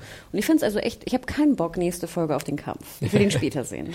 Aber generell die Entwicklung um Arya jetzt, wir haben ja vorher so gesagt, sie hängt da so ein bisschen fest. Super. Ne? Ich hatte noch hinterfragt, ja, was soll das jetzt? Also wird sie jetzt, wird das jetzt ein Procedure mit den Aufträgen oder wird sie halt No One und dann ist es irgendwie Arya, so weg Ja. so ungefähr. Ja, irgendwann ist unser Running Gag mit Arya stirbt nicht mehr witzig. Wir, das ist unser Running Gag, was äh, Spoiler-Territorien angeht. Und Weil jedes Arya Mal, eigentlich wenn, un untotbar ist. genau, jedes Mal, wenn einer in der Redaktion noch nicht die Folge gesehen hat und sagt so, oh, nichts verraten, dann sa- sagen wir immer nur so, ach, passiert nichts, nur Arya ist gestorben. Oder? Aber ich muss jetzt echt sagen, da ich ja bei euch leider nicht in der Redaktion sitze, ich kannte den Running Gag gar nicht. Ach so. Und ich hatte kurz, als ich gelesen habe, so, what the fuck? Da wurde auch Hannah. Also ich bin komplett drauf reingefallen und dann erinnerte ich mich so dunkel, dass da irgendwas war, aber ich, äh, also ich bin komplett drauf reingefallen. Ja. Ich war not amused. Bis es irgendwann nicht mehr witzig Bis, Bis einer heult. Bis einer heult. Ja, sagen. ich finde die Entwicklung auch super. Irgendwie ein großer Schritt nach vorne. Ich bin gespannt, was passiert. Ich könnte mit dem Kampf, also ich denke, dass der Kampf ko kommen könnte, aber euren Vorschlag finde ich irgendwie interessanter und passender. Schauen wir mal. Ich finde fast ein bisschen schade, dass sie nicht äh, der, ähm, der Theatergruppe sich anschließen kann und mit der irgendwie nach Westeros rausgehen Das kann. wäre eine Idee. Und. Arya Stark spielt in den Stücken, ohne dass die Leute wissen, wer sie ist. Sehr schön. It's a twist. It was me all along. Und dann die Augenbrauen. immer so. So, Fokus auf die Augenbrauen.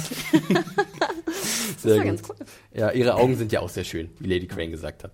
Gut, äh, wollen wir von diesem Theaterstück, was uns ein Event in King's Landing gezeigt hat, direkt nach King's Landing springen? Einem weiteren großen Handlungsstrang in dieser Episode, äh, wo auch, wo es auch zu einer interessanten Entwicklung kommt, äh, die vielleicht nicht viele haben kommen sehen, denn äh, uns steht kein großer Bürgerkrieg ins Haus, es kommt ein Twist, eine Wendung und da kommt wahrscheinlich die zweite dramatische Enthüllung, die Mario aufgeschrieben hat. Ganz kurz, ähm, um das Grund, um, um das zu etablieren, um was es geht. Wir sehen zunächst einmal Tommen und den High Sparrow und ähm, der sagt auch nochmal, der Walk of Atonement von Marjorie, der ist eine fixe Sache, das passiert. Aber du darfst jetzt vorher nochmal Marjorie sehen. Und da ist jetzt die erste große Frage der Episode, was auch schon heiß diskutiert wird äh, im Internet, auch bei uns. Äh, Marjorie ist auf einmal so eine devote Kirchenmaus, so habe ich sie beschrieben in meiner Review, äh, und sagt, ja, der High Sparrow, der ist nicht so, wie wir alle denken. Das ist, der, der hat eine ganz besondere Sichtweise auf die Welt. Und sie ist jetzt irgendwie von ihm entweder komplett eingenommen, weil sie gebrochen wurde, oder aber sie spielt ähnlich gut wie Lady Crane ein perfides Spielchen. Was glaubt ihr? Also, dass die beiden bekehrt ist, ist absoluter Bullshit. Also, wenn, wenn, nee, also das kann überhaupt nicht sein. Da bin ich lieber dafür, dass, dass Marjorie irgendwie so ein bisschen was von Oma Elena gelernt hat, so ein paar Kniffe und da jetzt irgendwas geplant hat und irgendwie äh, ein Spielchen spielt. Äh, mein erster Gedanke ging allerdings wieder in eine andere Richtung. Ich dachte, wenn die jetzt wirklich bekehrt sind, dann geht hier was nicht mit rechten Dingen zu und dann hat der High Sparrow irgendeinen magischen Ring oder so. Hashtag mit dem, Magic Shit. Mit dem, er, mit, mit dem er irgendwie Leute zwangsbekehren oder Gehirnwäsche veranstalten kann. Weil das, das kann ja wohl nicht sein. Das erinnert mich gerade kurz, kurz Zwischenanekdote, äh, an Age of Empires 2, ein Strategiespiel, das vielleicht einige kennen, da gab es auch immer Mönche und die hatten die Fähigkeit bekehren. Und dann standen die mal da und haben, uh, uh, und haben Ja. dann irgendwelche gegnerischen Truppen bekehrt. Seine Sandalen. Das sind magische Aber Sandalen. er trägt ja keine Sandalen. Wie bei, aber Er jetzt ist ja doch wieder. barfuß. Nee, Nee, komplett barfuß. barfuß. Ah. Dann ist es das wahrscheinlich sind sein Ma- unsichtbare Zaubersandalen. Das wird es sein. Plus Intelligenz 13. Aber sag mal, für mich macht das eigentlich auch wiederum ganz Sinn eigentlich. Also ich würde natürlich auch sagen, das ist jetzt nicht, das ist eine, eine kluge Marjorie, das ist eine, eine Taktik oder Strategie, die sie fährt. Und zwar, ich meine, im Endeffekt sollte sie den Walk of Atonement machen. Und ich meine, wir alle wollen diesen Walk of Atonement nicht machen. Und sie hat einfach eine, eine Strategie gefunden, wie sie den umgehen kann. Und zwar, indem sie sich mit dem High Sparrow so tut, als ob sie sich mit denen sozusagen verbündet, indem sie Tommen überzeugt. Ne? Und ähm, somit wo, hat sie den Walk of Atonement abgewendet. Aber hat sie Tom denn überzeugt oder hat sie ihn eingeweiht? Ich würde sagen, sie hat ihre Strategie fortgeführt und Tommen überzeugt, das zu tun, was sie will. Ihm aber nicht verraten, Also sie hat warum ihn überzeugt eigentlich. von dieser Allianz. genau. Aber ist diese Allianz nicht auch wirklich sehr riskant? Äh, könnte sie Super riskant, da- aber da nicht- super riskant, ganz, ganz riskant. Vor allem, wenn sie das wieder zurückziehen will, aber Tom dann sagt, nee, ich finde das jetzt voll Nein, das duf- ist super, dufte also das alles. ist super riskant, Ja. aber sie hat de facto den Walk of Atonement. kurzfristig hilft. Genau. Aber wir wissen nicht, was die Zukunft bringt in diesem in dieser Age of Harmony, wie sie vom High Sparrow proklamiert wird. Aber ich meine, Ja. das ist sozusagen, das würde ich ja auch tun in dem Moment. Ich würde ja alles tun, um das zu verhindern. Und das war die einzige Möglichkeit in Mhm. ihren Augen. Und sie hat es geschafft. Oder man lässt Daddy mit seiner fabulous Rüstung, der da ankommt.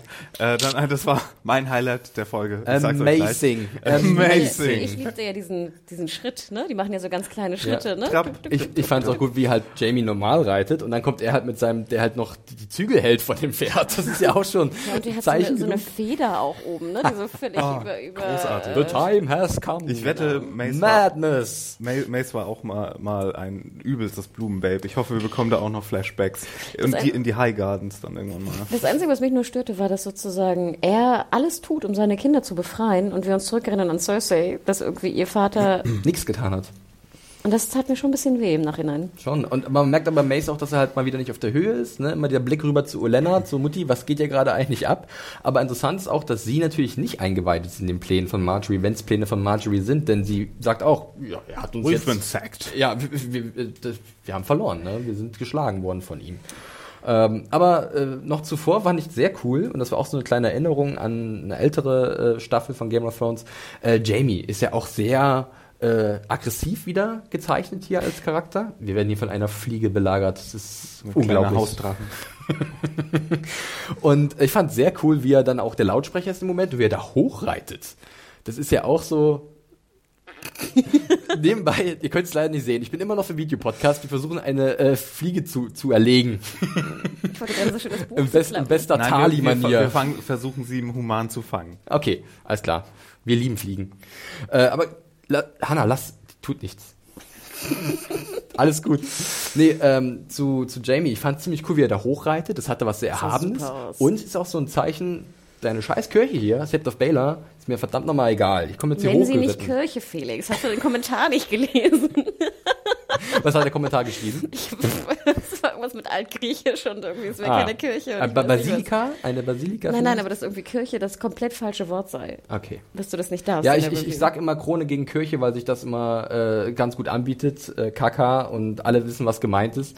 Äh, dass es natürlich nicht die Kirche in unserem geistlichen, gläubischen Sinne ist, ist mir sich, äh, klar. Aber ich habe mich erinnert gefühlt ein bisschen an Tywin am Ende der zweiten Staffel, der ja auch auf einem Pferd in diesen Thronsaal geritten ist. Könnt ihr euch daran erinnern? Und dann hat das Pferd noch ein bisschen äh, Fäkalien hinterlassen und es war ihm auch alles egal. Und Jamie tut jetzt hier seinem Vater so ein bisschen gleich, nicht, dass das Pferd abäpfelt, sagt man das so. Äh, aber es zeigt schon so ein bisschen seine, seine nee, ich lasse mir jetzt hier nicht von dir sagen, was ich machen soll. Und die, die, die guten Tyrells hatten ja auch einen sehr dramatischen, theatralischen Auftritt Ende der zweiten Staffel. Ah, ja. als sie, als sie nach äh, King's Landing hinein geritten kamen, als es noch kein Pferdbudget gab, so wirklich. um, Aber hier sehen wir halt schon, die Theresa-Daten sind bereit zu allem. Aber dann kommt diese große dramatische Enthüllung. Mario, du darfst wieder ansetzen. ich stelle mir, die, ich, da muss man sich halt vorstellen, wie Tommen und Marjorie die ganze Zeit an einer dicken Tür gelauscht Das haben. ist also nur Tommen. Bei Marjorie steht ja schon draußen. Genau, äh, und, äh, bis es, äh, der High Sparrow dann sagt, jetzt, jetzt ist der dramatische Moment, jetzt kommst du raus. Get und the king. Twi- Twist. Ähm, ja, sehr schön. Ja, Die hätten sich gleich zusammen rausstellen können und sagen können, so, wir haben hier was abgemacht, es gibt keinen Walk of Atonement, aber die wussten, da kommt bestimmt was, haben erstmal Marjorie dahingestellt, die angelockt und dann die Falle zuschnappen. Ja, wie so eine- wie so eine der, der High Sparrow hat auch so eine ganze, so eine krasse Pause, ne? Und dann Ja. so, Ja, okay, jetzt kommen wir, holen ah, wir den raus, den, ne? Der Smirk, ey, Ich der hab's- Smirk. Sag's mir auf dem Ohr. Ja, yep, der König ist soweit. Okay, los geht's. Tür geht auf, Tommen kommt raus, wir haben es schon erwähnt. Äh, der Faith und äh, The Crown äh, bilden eine neue Allianz und äh, ja, dieses Ah, oh, und, dann, Gesicht. und dann sagt Bernie Sanders noch ein, ein Holy, Holy Bernie Sanders. eigentlich, eigentlich in voll den Trump-Satz, ne? To make the Seven Kingdoms great again? Ja, irgendwas to Glory-mäßiges, Restore, restore ja. the greatness oder irgendwie sowas. Richtig, Ja. Make Westeros Great Again kommt diesmal vom High Sparrow und sein Lächeln gegenüber Jamie ist ja Ah, komplett das Smirk. Das kannst du doch nicht machen, Tommen, bist du verrückt? Und der Sparrow, hm, das kann eigentlich nur Marjorie. Also in der Richtung so, so smirken. Wobei, auch ein kleines Detail, Hannah, bevor du noch was sagen möchtest, äh, man sieht tatsächlich in einer Szene auch Marjorie so ein bisschen klassisch smirken. Also sie ist zum einen, glaube ich, ein bisschen überrascht, dass die Tyrells da aufmarschieren und weiß, dass sie auf einmal doch noch Unterstützung hat. Aber man sieht da so einen ersten Hinweis, na, da ist, also, das, das ist alles von ihr so ein bisschen mitgeplant und initiiert, glaube ich. Ja, und wir haben auch wieder Tommen natürlich, der in so einer ganz fisseligen Stimme, ne, so, ne, da rum, äh, rumkrakeelt. Ähm, ich muss aber noch sagen, dass ich fand, ich schätze mal, sie haben es wieder in Dubrovnik gedreht, ne, ähm, die Treppe und äh, der Auflauf. Oder so- Girona. Also die haben auch viel in Spanien dieses Jahr in Echt? Girona gemacht. Okay. Ja. Pa passt sogar besser, weil es sieht sehr breit aus. Ja, ja, Dubrovnik ja, ist ja wirklich sehr, sehr eng und selbst die, die Treppen sind wahnsinnig eng. Aber es sah fantastisch aus. Mhm. Und ich fand auch sozusagen die Komparsen, ich schätze mal, da war auch viel mit, mit Special Effects gearbeitet worden, aber das, was man sah, sah auf jeden Fall super aus. Die Anspannung mal zu spüren, ne? Dass auch das einfache Volk sagt, hey, er hat recht, ihr dürft nicht so einfach die Königin wieder mitnehmen und dann ist jetzt so eine gewisse, ja, Intensität auf jeden Fall gleich gegeben. Ja, vom Anfang merkte man schon so, dass die Bevölkerung, glaube ich, auch gerne Marjorie jetzt nackt sehen wollen würde, ne? Und dann so, oh, Willen. so, oh diese, nein. diese äh, Spanner da. Äh, da, da, hm, ja. mh, ja. Wo wir gerade sprechen, da geht mir was auf. Weil so, so geistliche Bad Dudes oder Antagonisten, die sind im Film eigentlich traditionell, werden die immer ähm, gerne mal mit Feuer umgebracht, weil Symbolik und all sowas. Waldfeuer. Fällt mir nur gerade dazu ein, wenn Cersei da wirklich noch einen Schrank voll stehen hat. Das wäre äh, die drastische Lösung von allen, glaube ja, ich. aber ich meine, nee, wirklich hier. Ähm, Glöckner Alles von Notre. Dame und alle Ja. bösen. Wollen Äh, wir das Wildfire unter die Sept und äh, Ja. lassen es hoch? Boom. Wer weiß. Ähm, ein kleines Detail noch, euch ist sicherlich auch aufgefallen, weil der Jack Bender hat besonders darauf geachtet, dass das ganz deutlich zu sehen ist. Äh, die Brustplatten von der Kingsguard. Habt ihr das erkannt? Dieser äh, Seven-Pointed Star. Also irgendwie haben sie heimlich in der Sept of Baelor noch was umgeschmiedet und jetzt haben halt diese Wächter von Tommen halt auch sowohl die Kingsguard, das Kingsguard-Wappen als auch das vom Faith. Hm. Kleiner Hinweis zwischendurch. nicht schlecht. Gut, äh, ja, dann springen wir mal ganz kurz zu einer äh, Szene, in der Jamie dann seinen äh, Pflichten und äh, ja, seinem Amt des Lord Commander der Kingsguard äh, enthoben wird. Äh, was mich persönlich wieder an etwas erinnert hat, und zwar an Sir Barristan Selmy, der am Ende der ersten Staffel ja auch von Joffrey in den Ruhestand geschickt wurde. Und auch die Bewegung war irgendwie identisch. Das war ganz, ganz interessant. Und äh, ich muss aber ja, ganz ehrlich Jamie, sagen. Jamie ist pissed. Ja, natürlich. Und ich finde es interessant, weil, beziehungsweise, es ist mir aufgefallen in der bisherigen Staffel, wie viel hat Nikolai Casterwalder bis jetzt zu tun gehabt? Wie ist eure Einschätzung? Ist er vielleicht einer, der bis jetzt so ein bisschen untergegangen ist? Fand ich schon. Wir hatten ja, glaube ich, in Staffel 3 war es, glaube ich, sehr, oder 4? Ja, sehr, drei, vier, so diese Übergänge. Da war auch dieser Wandel im Charakter. Und ähm, jetzt war ich sehr, sehr dankbar, dass Jamie scheinbar ja auf eine neue Mission geschickt wird und endlich mal wieder mehr Screentime kriegt. Ja. Verdienterweise. Denn, können wir es ja schon sagen, Korrekt. oder? Er soll in die Riverlands. Korrekt, genau, richtig. Äh, er wird nicht komplett in irgendwelche Dungeons geschmissen oder so, sondern er dient weiter in der Krone und soll äh, die Belagerung von Riverrun, beziehungsweise äh, soll den Blackfish da austreiben, äh, der halt dieses äh, alte Haus oder die alte Burg der Talis zurückerobert hat. Was wir ja dann wiederum auch mehrfach bestätigt bekamen in der Folge. Also ich glaube zweimal sogar, kommen wir noch zu, aber dass der Mhm. der Regal Deal. genau wirklich da ist und dass auch Littlefinger somit nicht gelogen hat.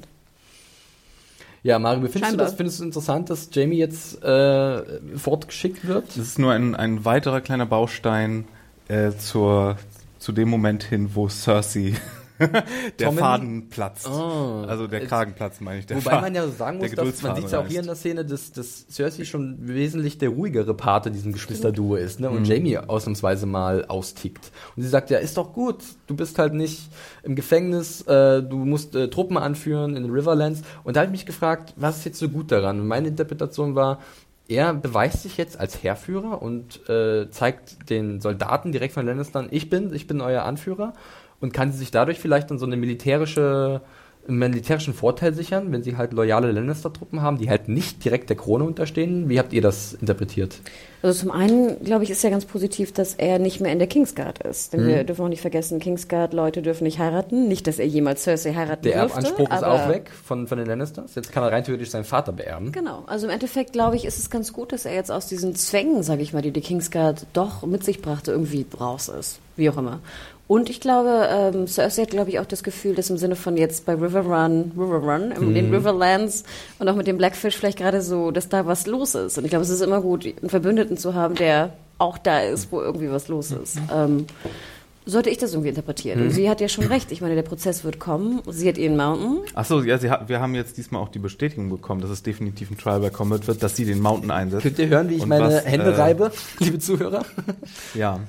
Und Ja, was, deswegen- was, was, Deswegen, Ja, ja, braucht kurz, sie, kurz. deswegen braucht sie Jamie ja eigentlich nicht, denkt sie zumindest. Ne? Wie gesagt, wir werden äh, noch gespannt darauf warten, wer eingesetzt wird von der anderen Seite. Mhm. Ne? Ich glaube, das ist relativ eindeutig, äh, dass es äh, ja, zwei Möglichkeiten gibt, die da eingesetzt werden können. Ähm, aber Cersei glaubt, dass sie gerade Jamie zumindest nicht dazu, zum Schutz braucht und das, glaube ich, äh, es gut ist, dass Jamie dorthin geht, wo es wichtig ist. Okay. Mario, willst du was dazu sagen oder gleich zu diesem Trial by Combat, was jetzt schon angeteased wurde, äh, was du da vermutest? Ähm, naja, ich habe ja schon was vermutet. Also, also sie können wahrscheinlich nicht Tommen da rein. das wäre das wäre natürlich. Ähm, Wie halte ich dieses Schwert? Fest das bei, bei der Klinge an. Aua, Nee, das weh. überzeugt er ihn ja. Er lässt sich ja sehr leicht um den Finger wickeln. Nee, ich habe ich hab, äh, das Gefühl, dass es entweder Loris sein könnte oder ich weiß nicht. Hm. Also, ähm, äh, Ich, Ich meine, wer könnte, wer könnte es noch sein? Ich meine, Ja.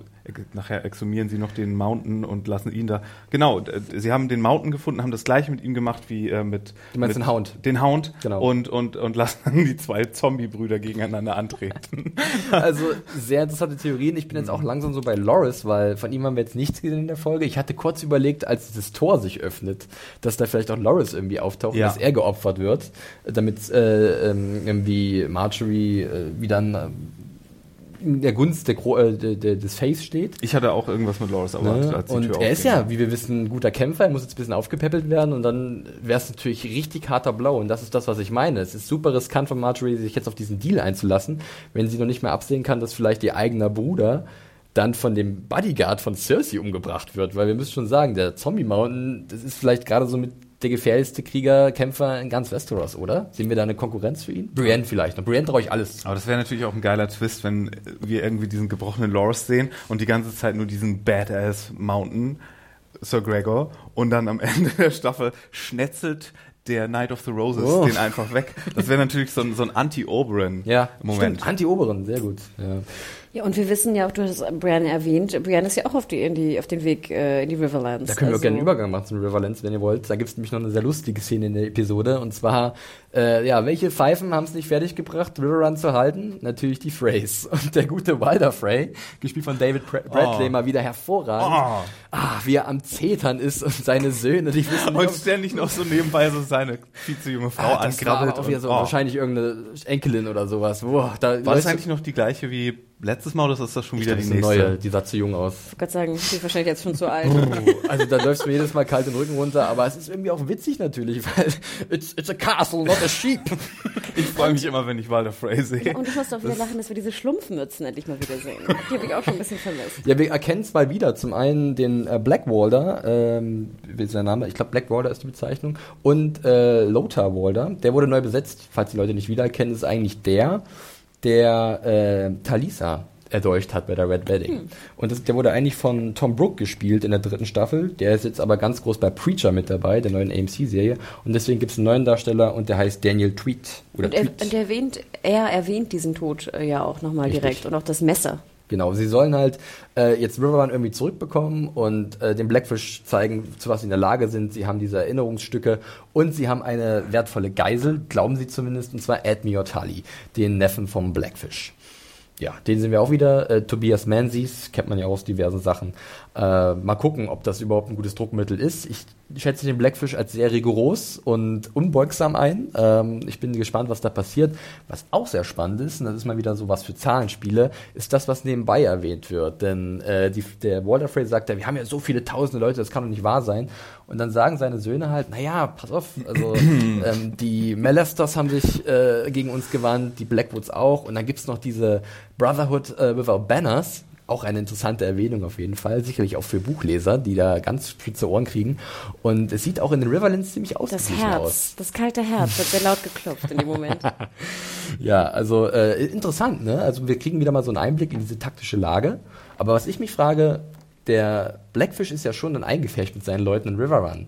Und Sansa hat ja erhofft, ihn vielleicht mit ins Boot zu holen. Ist es überhaupt möglich, wenn er halt da so eingesperrt ist und belagert wird? Denn der Blackfish ist ja Sansas Onkel. Onkel. Korrekt. Okay.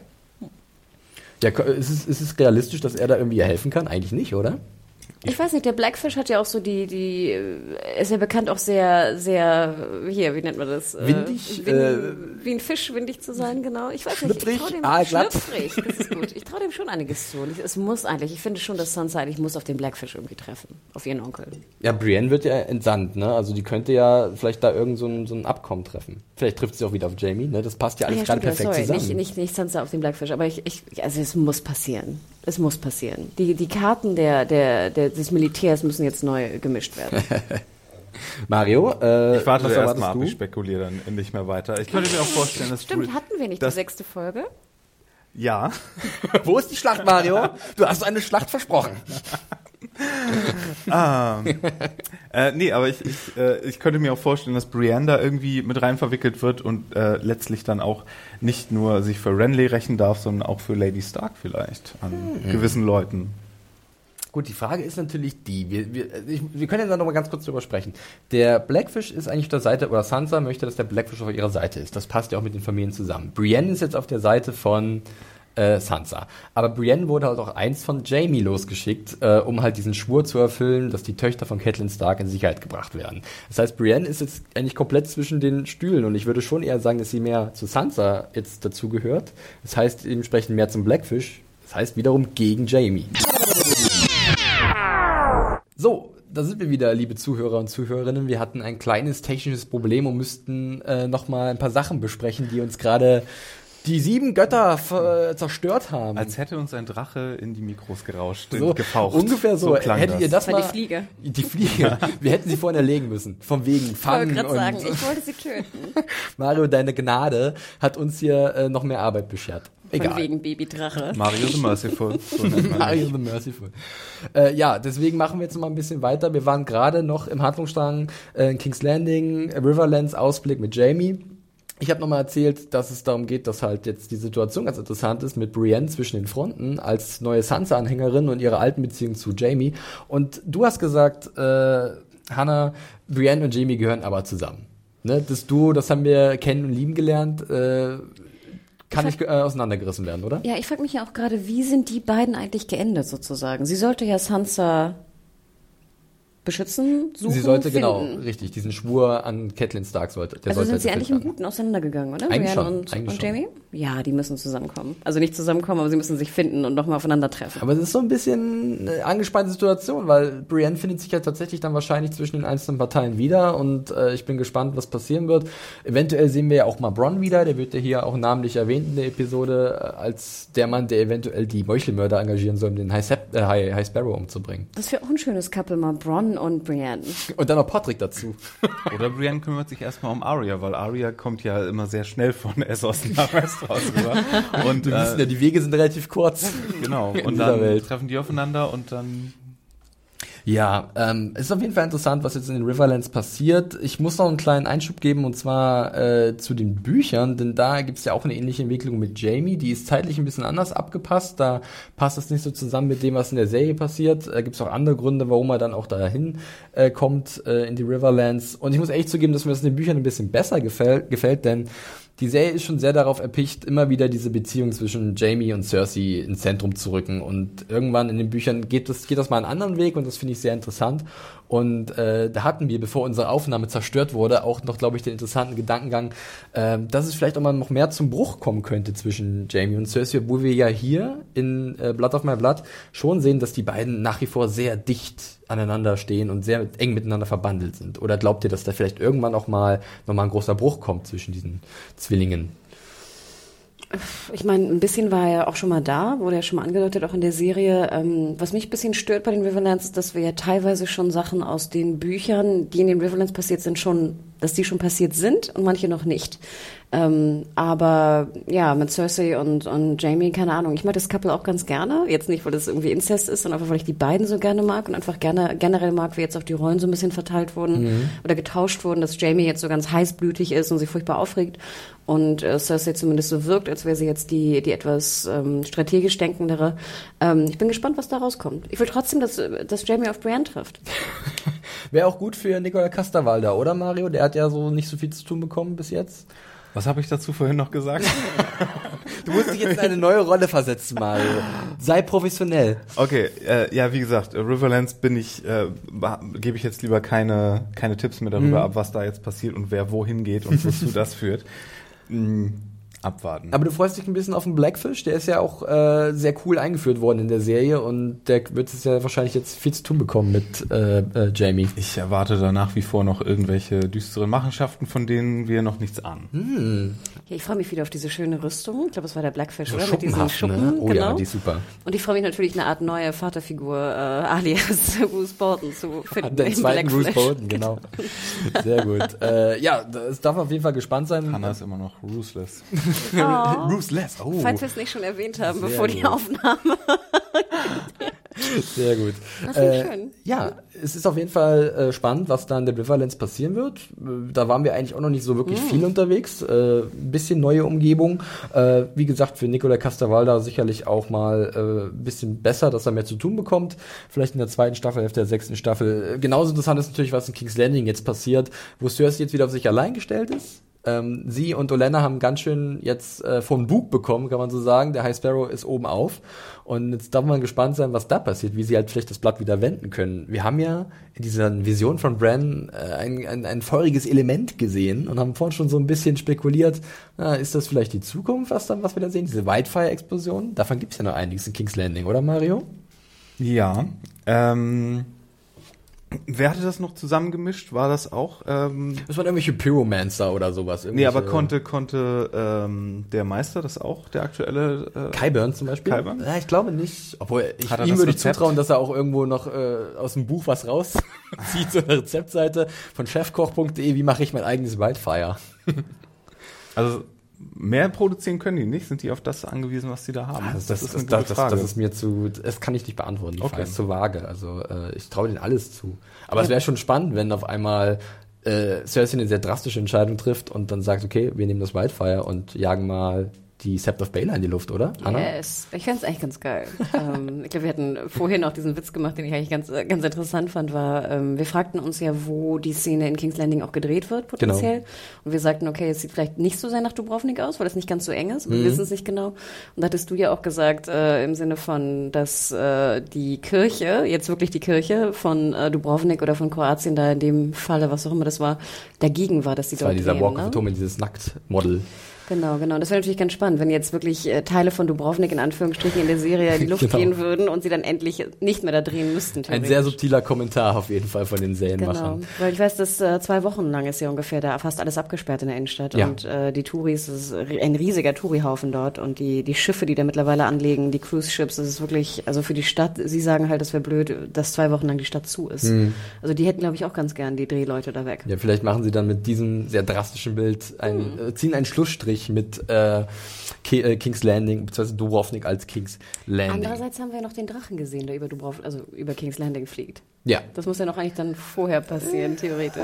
Vielleicht war es auch eine Vision. Äh, wir haben ja auch schon vor dem Podcast ein bisschen was dazu erwähnt. Äh, mal abwarten, was da vielleicht noch passiert in der königlichen Hauptstadt. Äh, ich denke schon, dass äh, es ist einfach interessant zu sehen, wie Cersei alleine jetzt mit der Situation umgeht, dass sie halt Jamie einfach wegschickt und sagt, ich krieg das hier schon hin. Äh, über das Trial Comet haben wir schon gesprochen, was da noch kommen wird. Äh, das ist abgehakt. Von daher würde ich sagen, wir lassen diesen Handlungsstrang ruhen. Ich hoffe, wir haben nichts vergessen von unserer Aufnahme, von die ihr niemals zu hören bekommen werdet, weil die war auch unhörbar. Ich weiß gerade immer noch nicht, welcher Handlungsstrang das jetzt war. Haben wir jetzt den King's Landing Handlungsstrang Das nochmal. King's Landing und Riverlands und In haben wir, haben wir okay. zusammengeschmissen. Gut, ich hoffe, unsere Zuhörer und Zuhörerinnen können da durchsteigen. Äh, ich bin sehr gespannt auf So- euer Feedback. Auf was es Doppelerwähnungen Aber- gibt, ne? No Aber jetzt können wir was machen, was wir vorhin halt äh, auch noch natürlich gemacht haben und jetzt komplett von vorne nochmal beginnen können. Äh, und zwar den Handlungsstrang in Essos um Daenerys. Äh, unser letzter Handlungsstrang in dieser Episode. Ähm, es geht rüber zu ihr und ihrer Dothraki-Meute. Ähm, und wenn wir Dario Glauben schenken dürfen, dann sind wir ungefähr eine Woche von Marine entfernt. Also noch ein gutes Stück. Und es kommt zunächst erstmal zu so einem kleinen Kommentar, bei dem, glaube ich, jeder an einen gewissen Seefahrer gedacht hat, oder Mario? Tausend Schiffe, ey. Wo habe ich das schon mal gehört? 1000 Hm. Chips? Hm. Tausend. Gab es da irgendeinen letztens, der irgendwas erwähnt hat, dass er 1000 Schiffe bauen will? Also es ist schon sehr offensichtlich dieser Hinweis in Richtung Euron, oder Hannah? Ja, auch ein bisschen, um dieses schöne Wort, ich weiß nicht, ob es noch im Bingo drin ist, on the nose äh, zu benutzen. ich glaube, es war wirklich sehr, sehr eindeutig. Und ähm, ich glaube, wir lernen ja potenziell auch daraus, dass scheinbar, ähm, wie heißt sie, gute Yara, Mhm. also nicht tausend Schiffe scheinbar hat. Und das finde ich ein bisschen schade, weil ich das gerne gesehen hätte, wie sie jetzt irgendwie dahin fährt. Und hätten sie gesagt, wir brauchen nur 37 Schiffe, dann hätte ich gesagt, yay, Die Yara. könnte Jahre haben. Daenerys, Daenerys, irgendwas ist doch bestimmt möglich.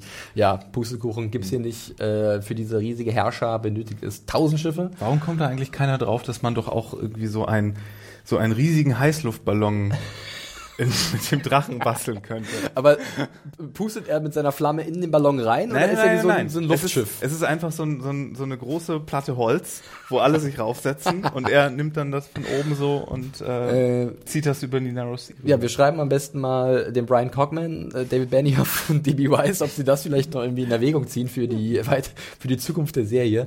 So Drachenluftschiffe. ja. Brauchst du nicht tausend Schiffe? Und dann mal schnell rüber Fährt nach ein paar, mal, ein paar Mal hin und her. Genau. Kann die gleich überall absetzen, auch muss nicht anlegen irgendwo, wo Wasser Ja. ist. Cool. Cool. Ist gekauft. Sind wir dafür. Ja, ähm, dann kommt es ja zum Gespräch zwischen Dario und äh, Daenerys. Er bezeichnet sie als Conquerin oder Conqueror und äh, sie gehört nicht auf einen Thron, sondern sie ist eine Eroberin und das wird sie immer sein. Äh, und das finde ich eigentlich auch ganz cool. Und dann gibt's ja so eine Szene, wo ich mich persönlich gefragt habe, was sehen sie da eigentlich? Sie sind in dieser Wüste Ne? Und dann gucken sie in die Ferne und ich habe was, ich habe ein paar Mal angehalten. so, Was seht ihr denn da? Äh, eine Drachenschuppe im, im, im sandigen Geläuf oder was war da? Aber wie hat euch erstmal diese Szenerie gefallen? Ne? Diese Dothraki-Schar, die, wie ich finde, an manchen Stellen so ein bisschen ausgedünnt aussah und dann wurde sie wieder aufgepäppelt durch CGI vor diesen riesigen Bergen. Copy and Paste. Copy and Paste. Nein, das ist mir nicht negativ aufgefallen, Ja. ehrlich gesagt. Mir sind nur die, Bäu die Bäume, sage ich schon, nein, die Berge irgendwie aufgefallen. Ich fand, die sahen so ein bisschen CGI-mäßig aus. Ähm, aber im Endeffekt, äh, ja, cool. Also ich bin immer froh, wenn wir nicht uns in, in Dünen, also wie heißt das, in Grasdünen befinden in Nordirland. Wenn es mal ein bisschen was anderes ist, genau.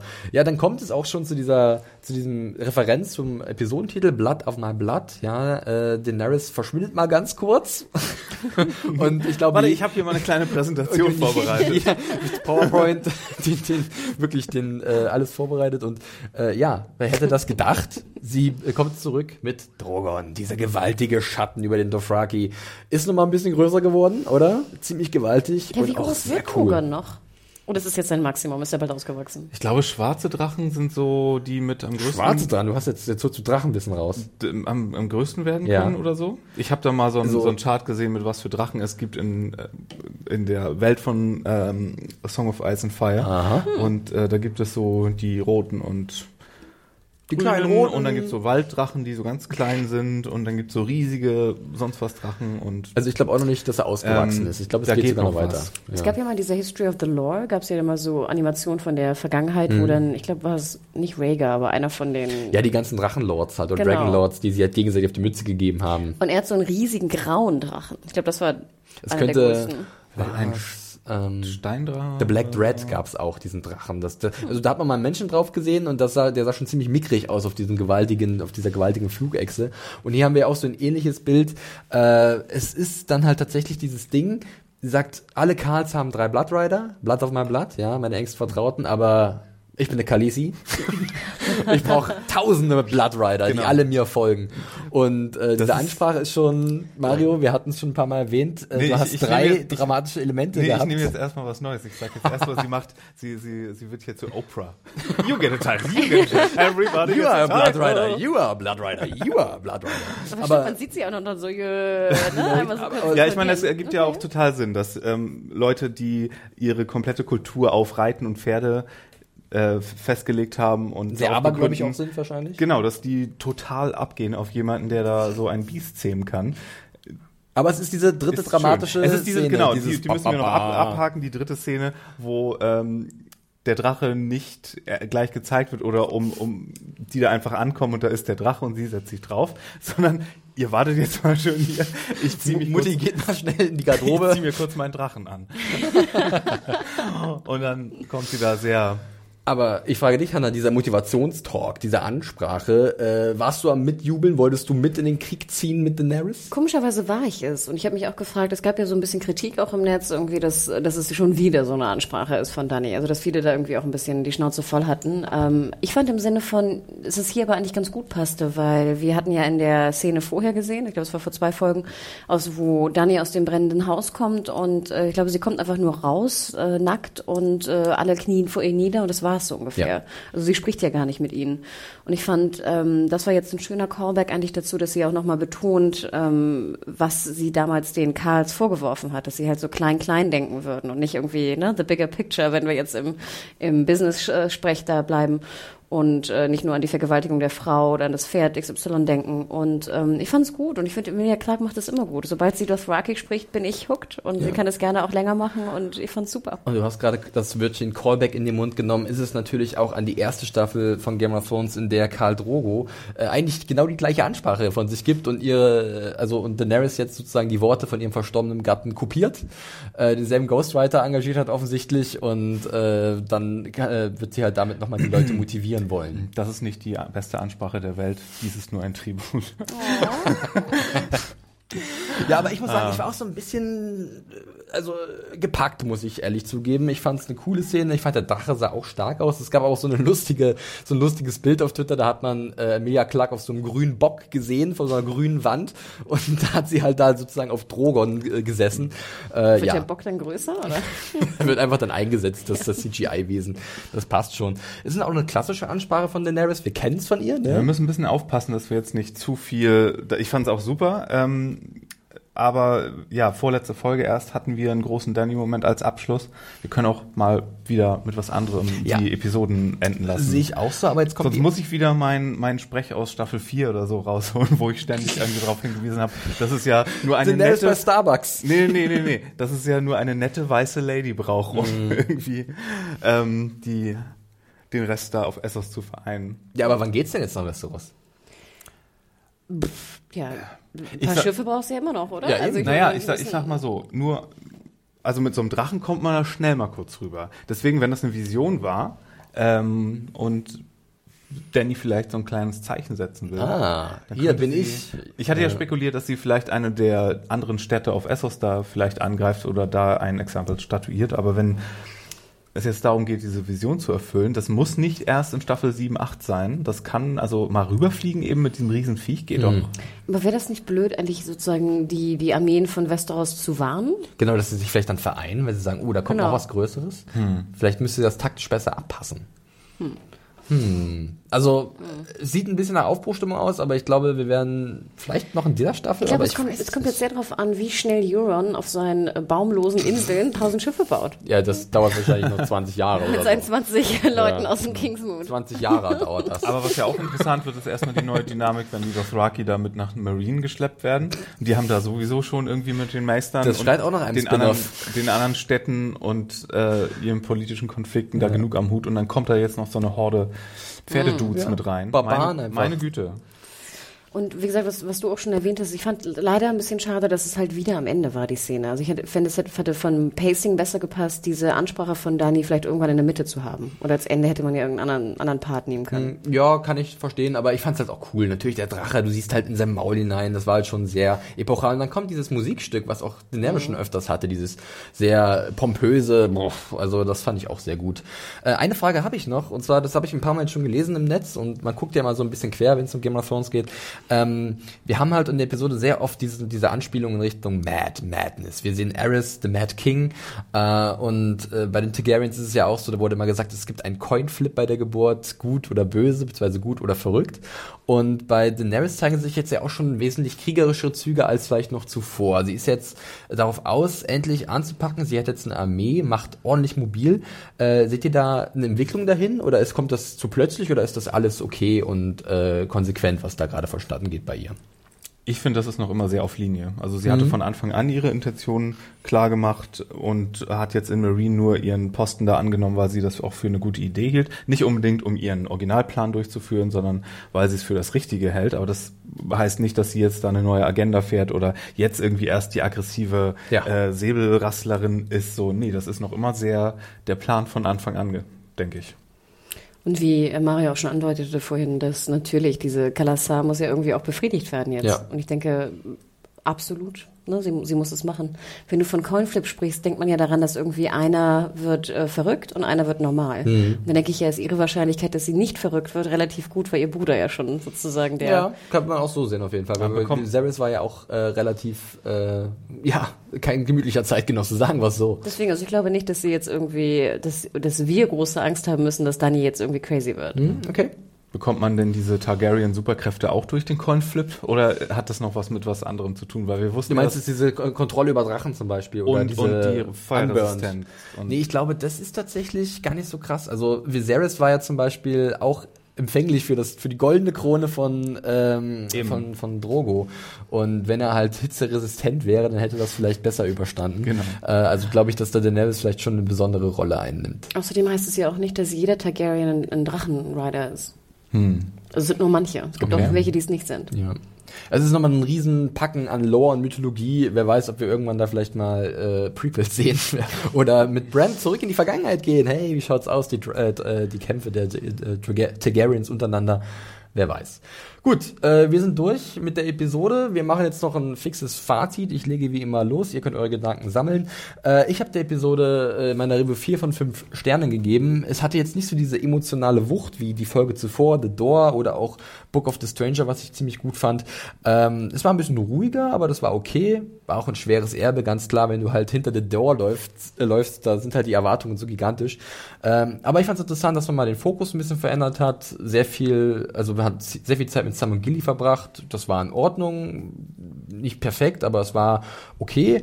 Äh, ich finde das, was in Baravos passiert ist mit Arya, sehr interessant. Ich bin gespannt, wie es da weitergeht. Auch die, der Ausblick auf die Riverlands mit Jamie und ähm, das, das, was in King's Landing passiert, ist sehr spannend. Es wurde jetzt ja komplett anders aufgelöst, als wir uns das vielleicht gedacht hätten. Ähm, ich habe mich auch vielen Performances von einzelnen Darstellern erfreut, zum Beispiel äh, Essie Davis als Lady Crane oder Lina Headey als Cersei. Äh, die beiden Cerseis haben mir sehr gut gefallen. Mir ist auch aufgefallen, das habe ich zum Beispiel vorhin bei unserer misslungenen Aufnahme gar nicht erwähnt, dass in dieser Episode keiner gestorben ist. Hm. Der erste Mal in dieser Staffel ist keiner gestorben, wenn man halt Aerys den Zweiten nicht mitzählt, der halt in der, in der Vergangenheit von Jamie... Flashbacks zählen nicht. Flashbacks zählen nicht. Äh, auch mal ganz interessant irgendwie. Aber gut, äh, ich bin gespannt, wie es weitergeht. Äh, es ist wieder so vieles offen. Es ist ein Wegbereiter gewesen äh, auf eine vielleicht sehr spektakuläre, vollgepackte zweite Staffelhälfte, äh, auf die ich mich jetzt schon sehr freue. Mario. Ähm, ja, natürlich ähm, sehr viel ruhiger als die letzten beiden Episoden, aber genau das, was der Doktor oder der Meister verschrieben hat in diesem Moment. Deswegen war ich komplett äh, zufrieden damit. Noch so eine aufreibende Folge wie die vorletzte oder äh, Hold the Door letzte Woche hätte ich, glaube ich, nicht ertragen. äh, Sam und Gilly fand ich auch absolut in Ordnung. Ich fand das in Hornhill alles sehr schön gemacht eigentlich.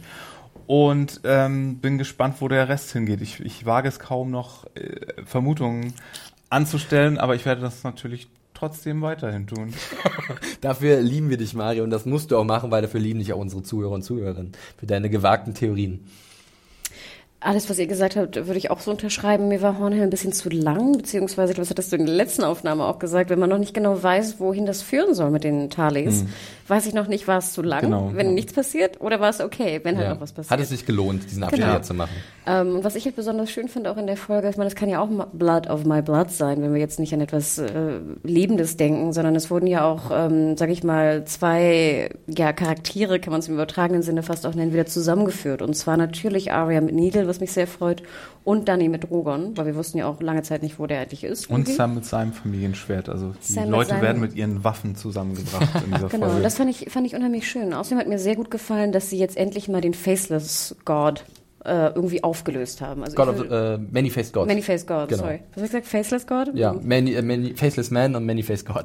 Habe ich, glaube ich, auch mehrfach umhergeworfen. Der Ähm. Black and White God. Genau, genau.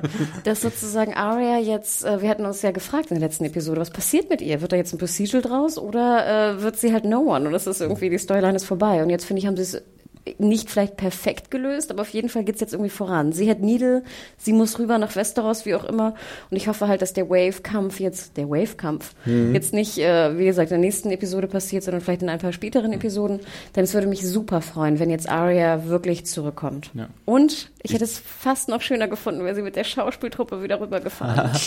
Ja, Und Richard E. Grant tourt durch Westeros. Oh, ein Traum. Ich glaube, ich hatte auch in der Aufnahme zuvor erwähnt, dass ähm, Arya mal eben schnell von Bravos nach Essos zurück jeweils, also nee, Quatsch, von Bravos äh, zurück irgendwie auf ihren alten Kontinent kann. Und dann ist sie ganz schnell wieder da und dann kann sie auf Brienne treffen und dann haben wir da das nächste Traumpaar.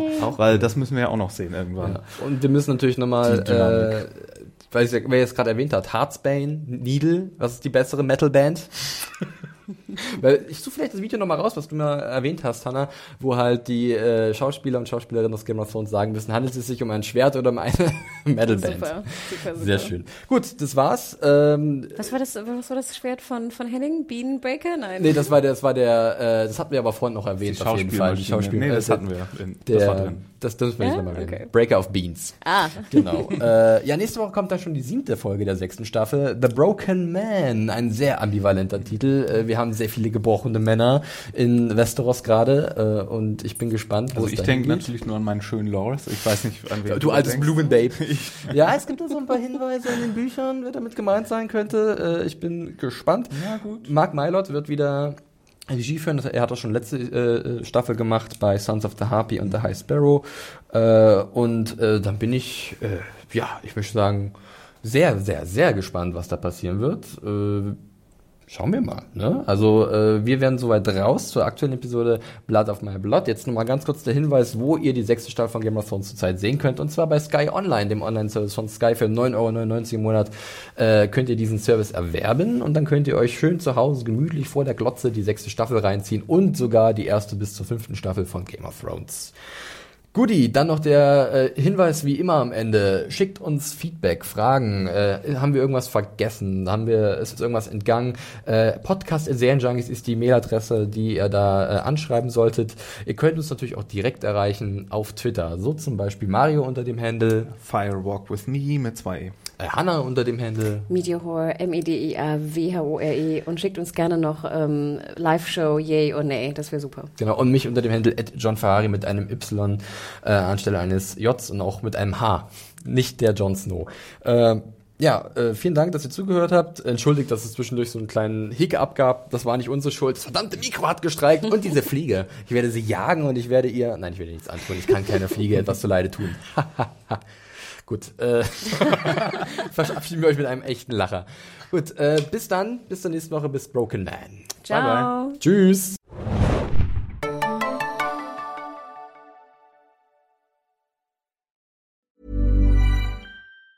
Ever catch yourself eating the same flavorless dinner three days in a row? Dreaming of something better? Well, HelloFresh is your guilt-free dream come true, baby. It's me, Kiki Palmer. Let's wake up those taste buds with hot, juicy pecan-crusted chicken or garlic butter shrimp scampi. Mm. Hello Fresh. Stop dreaming of all the delicious possibilities and dig in at HelloFresh.com. Let's get this dinner party started.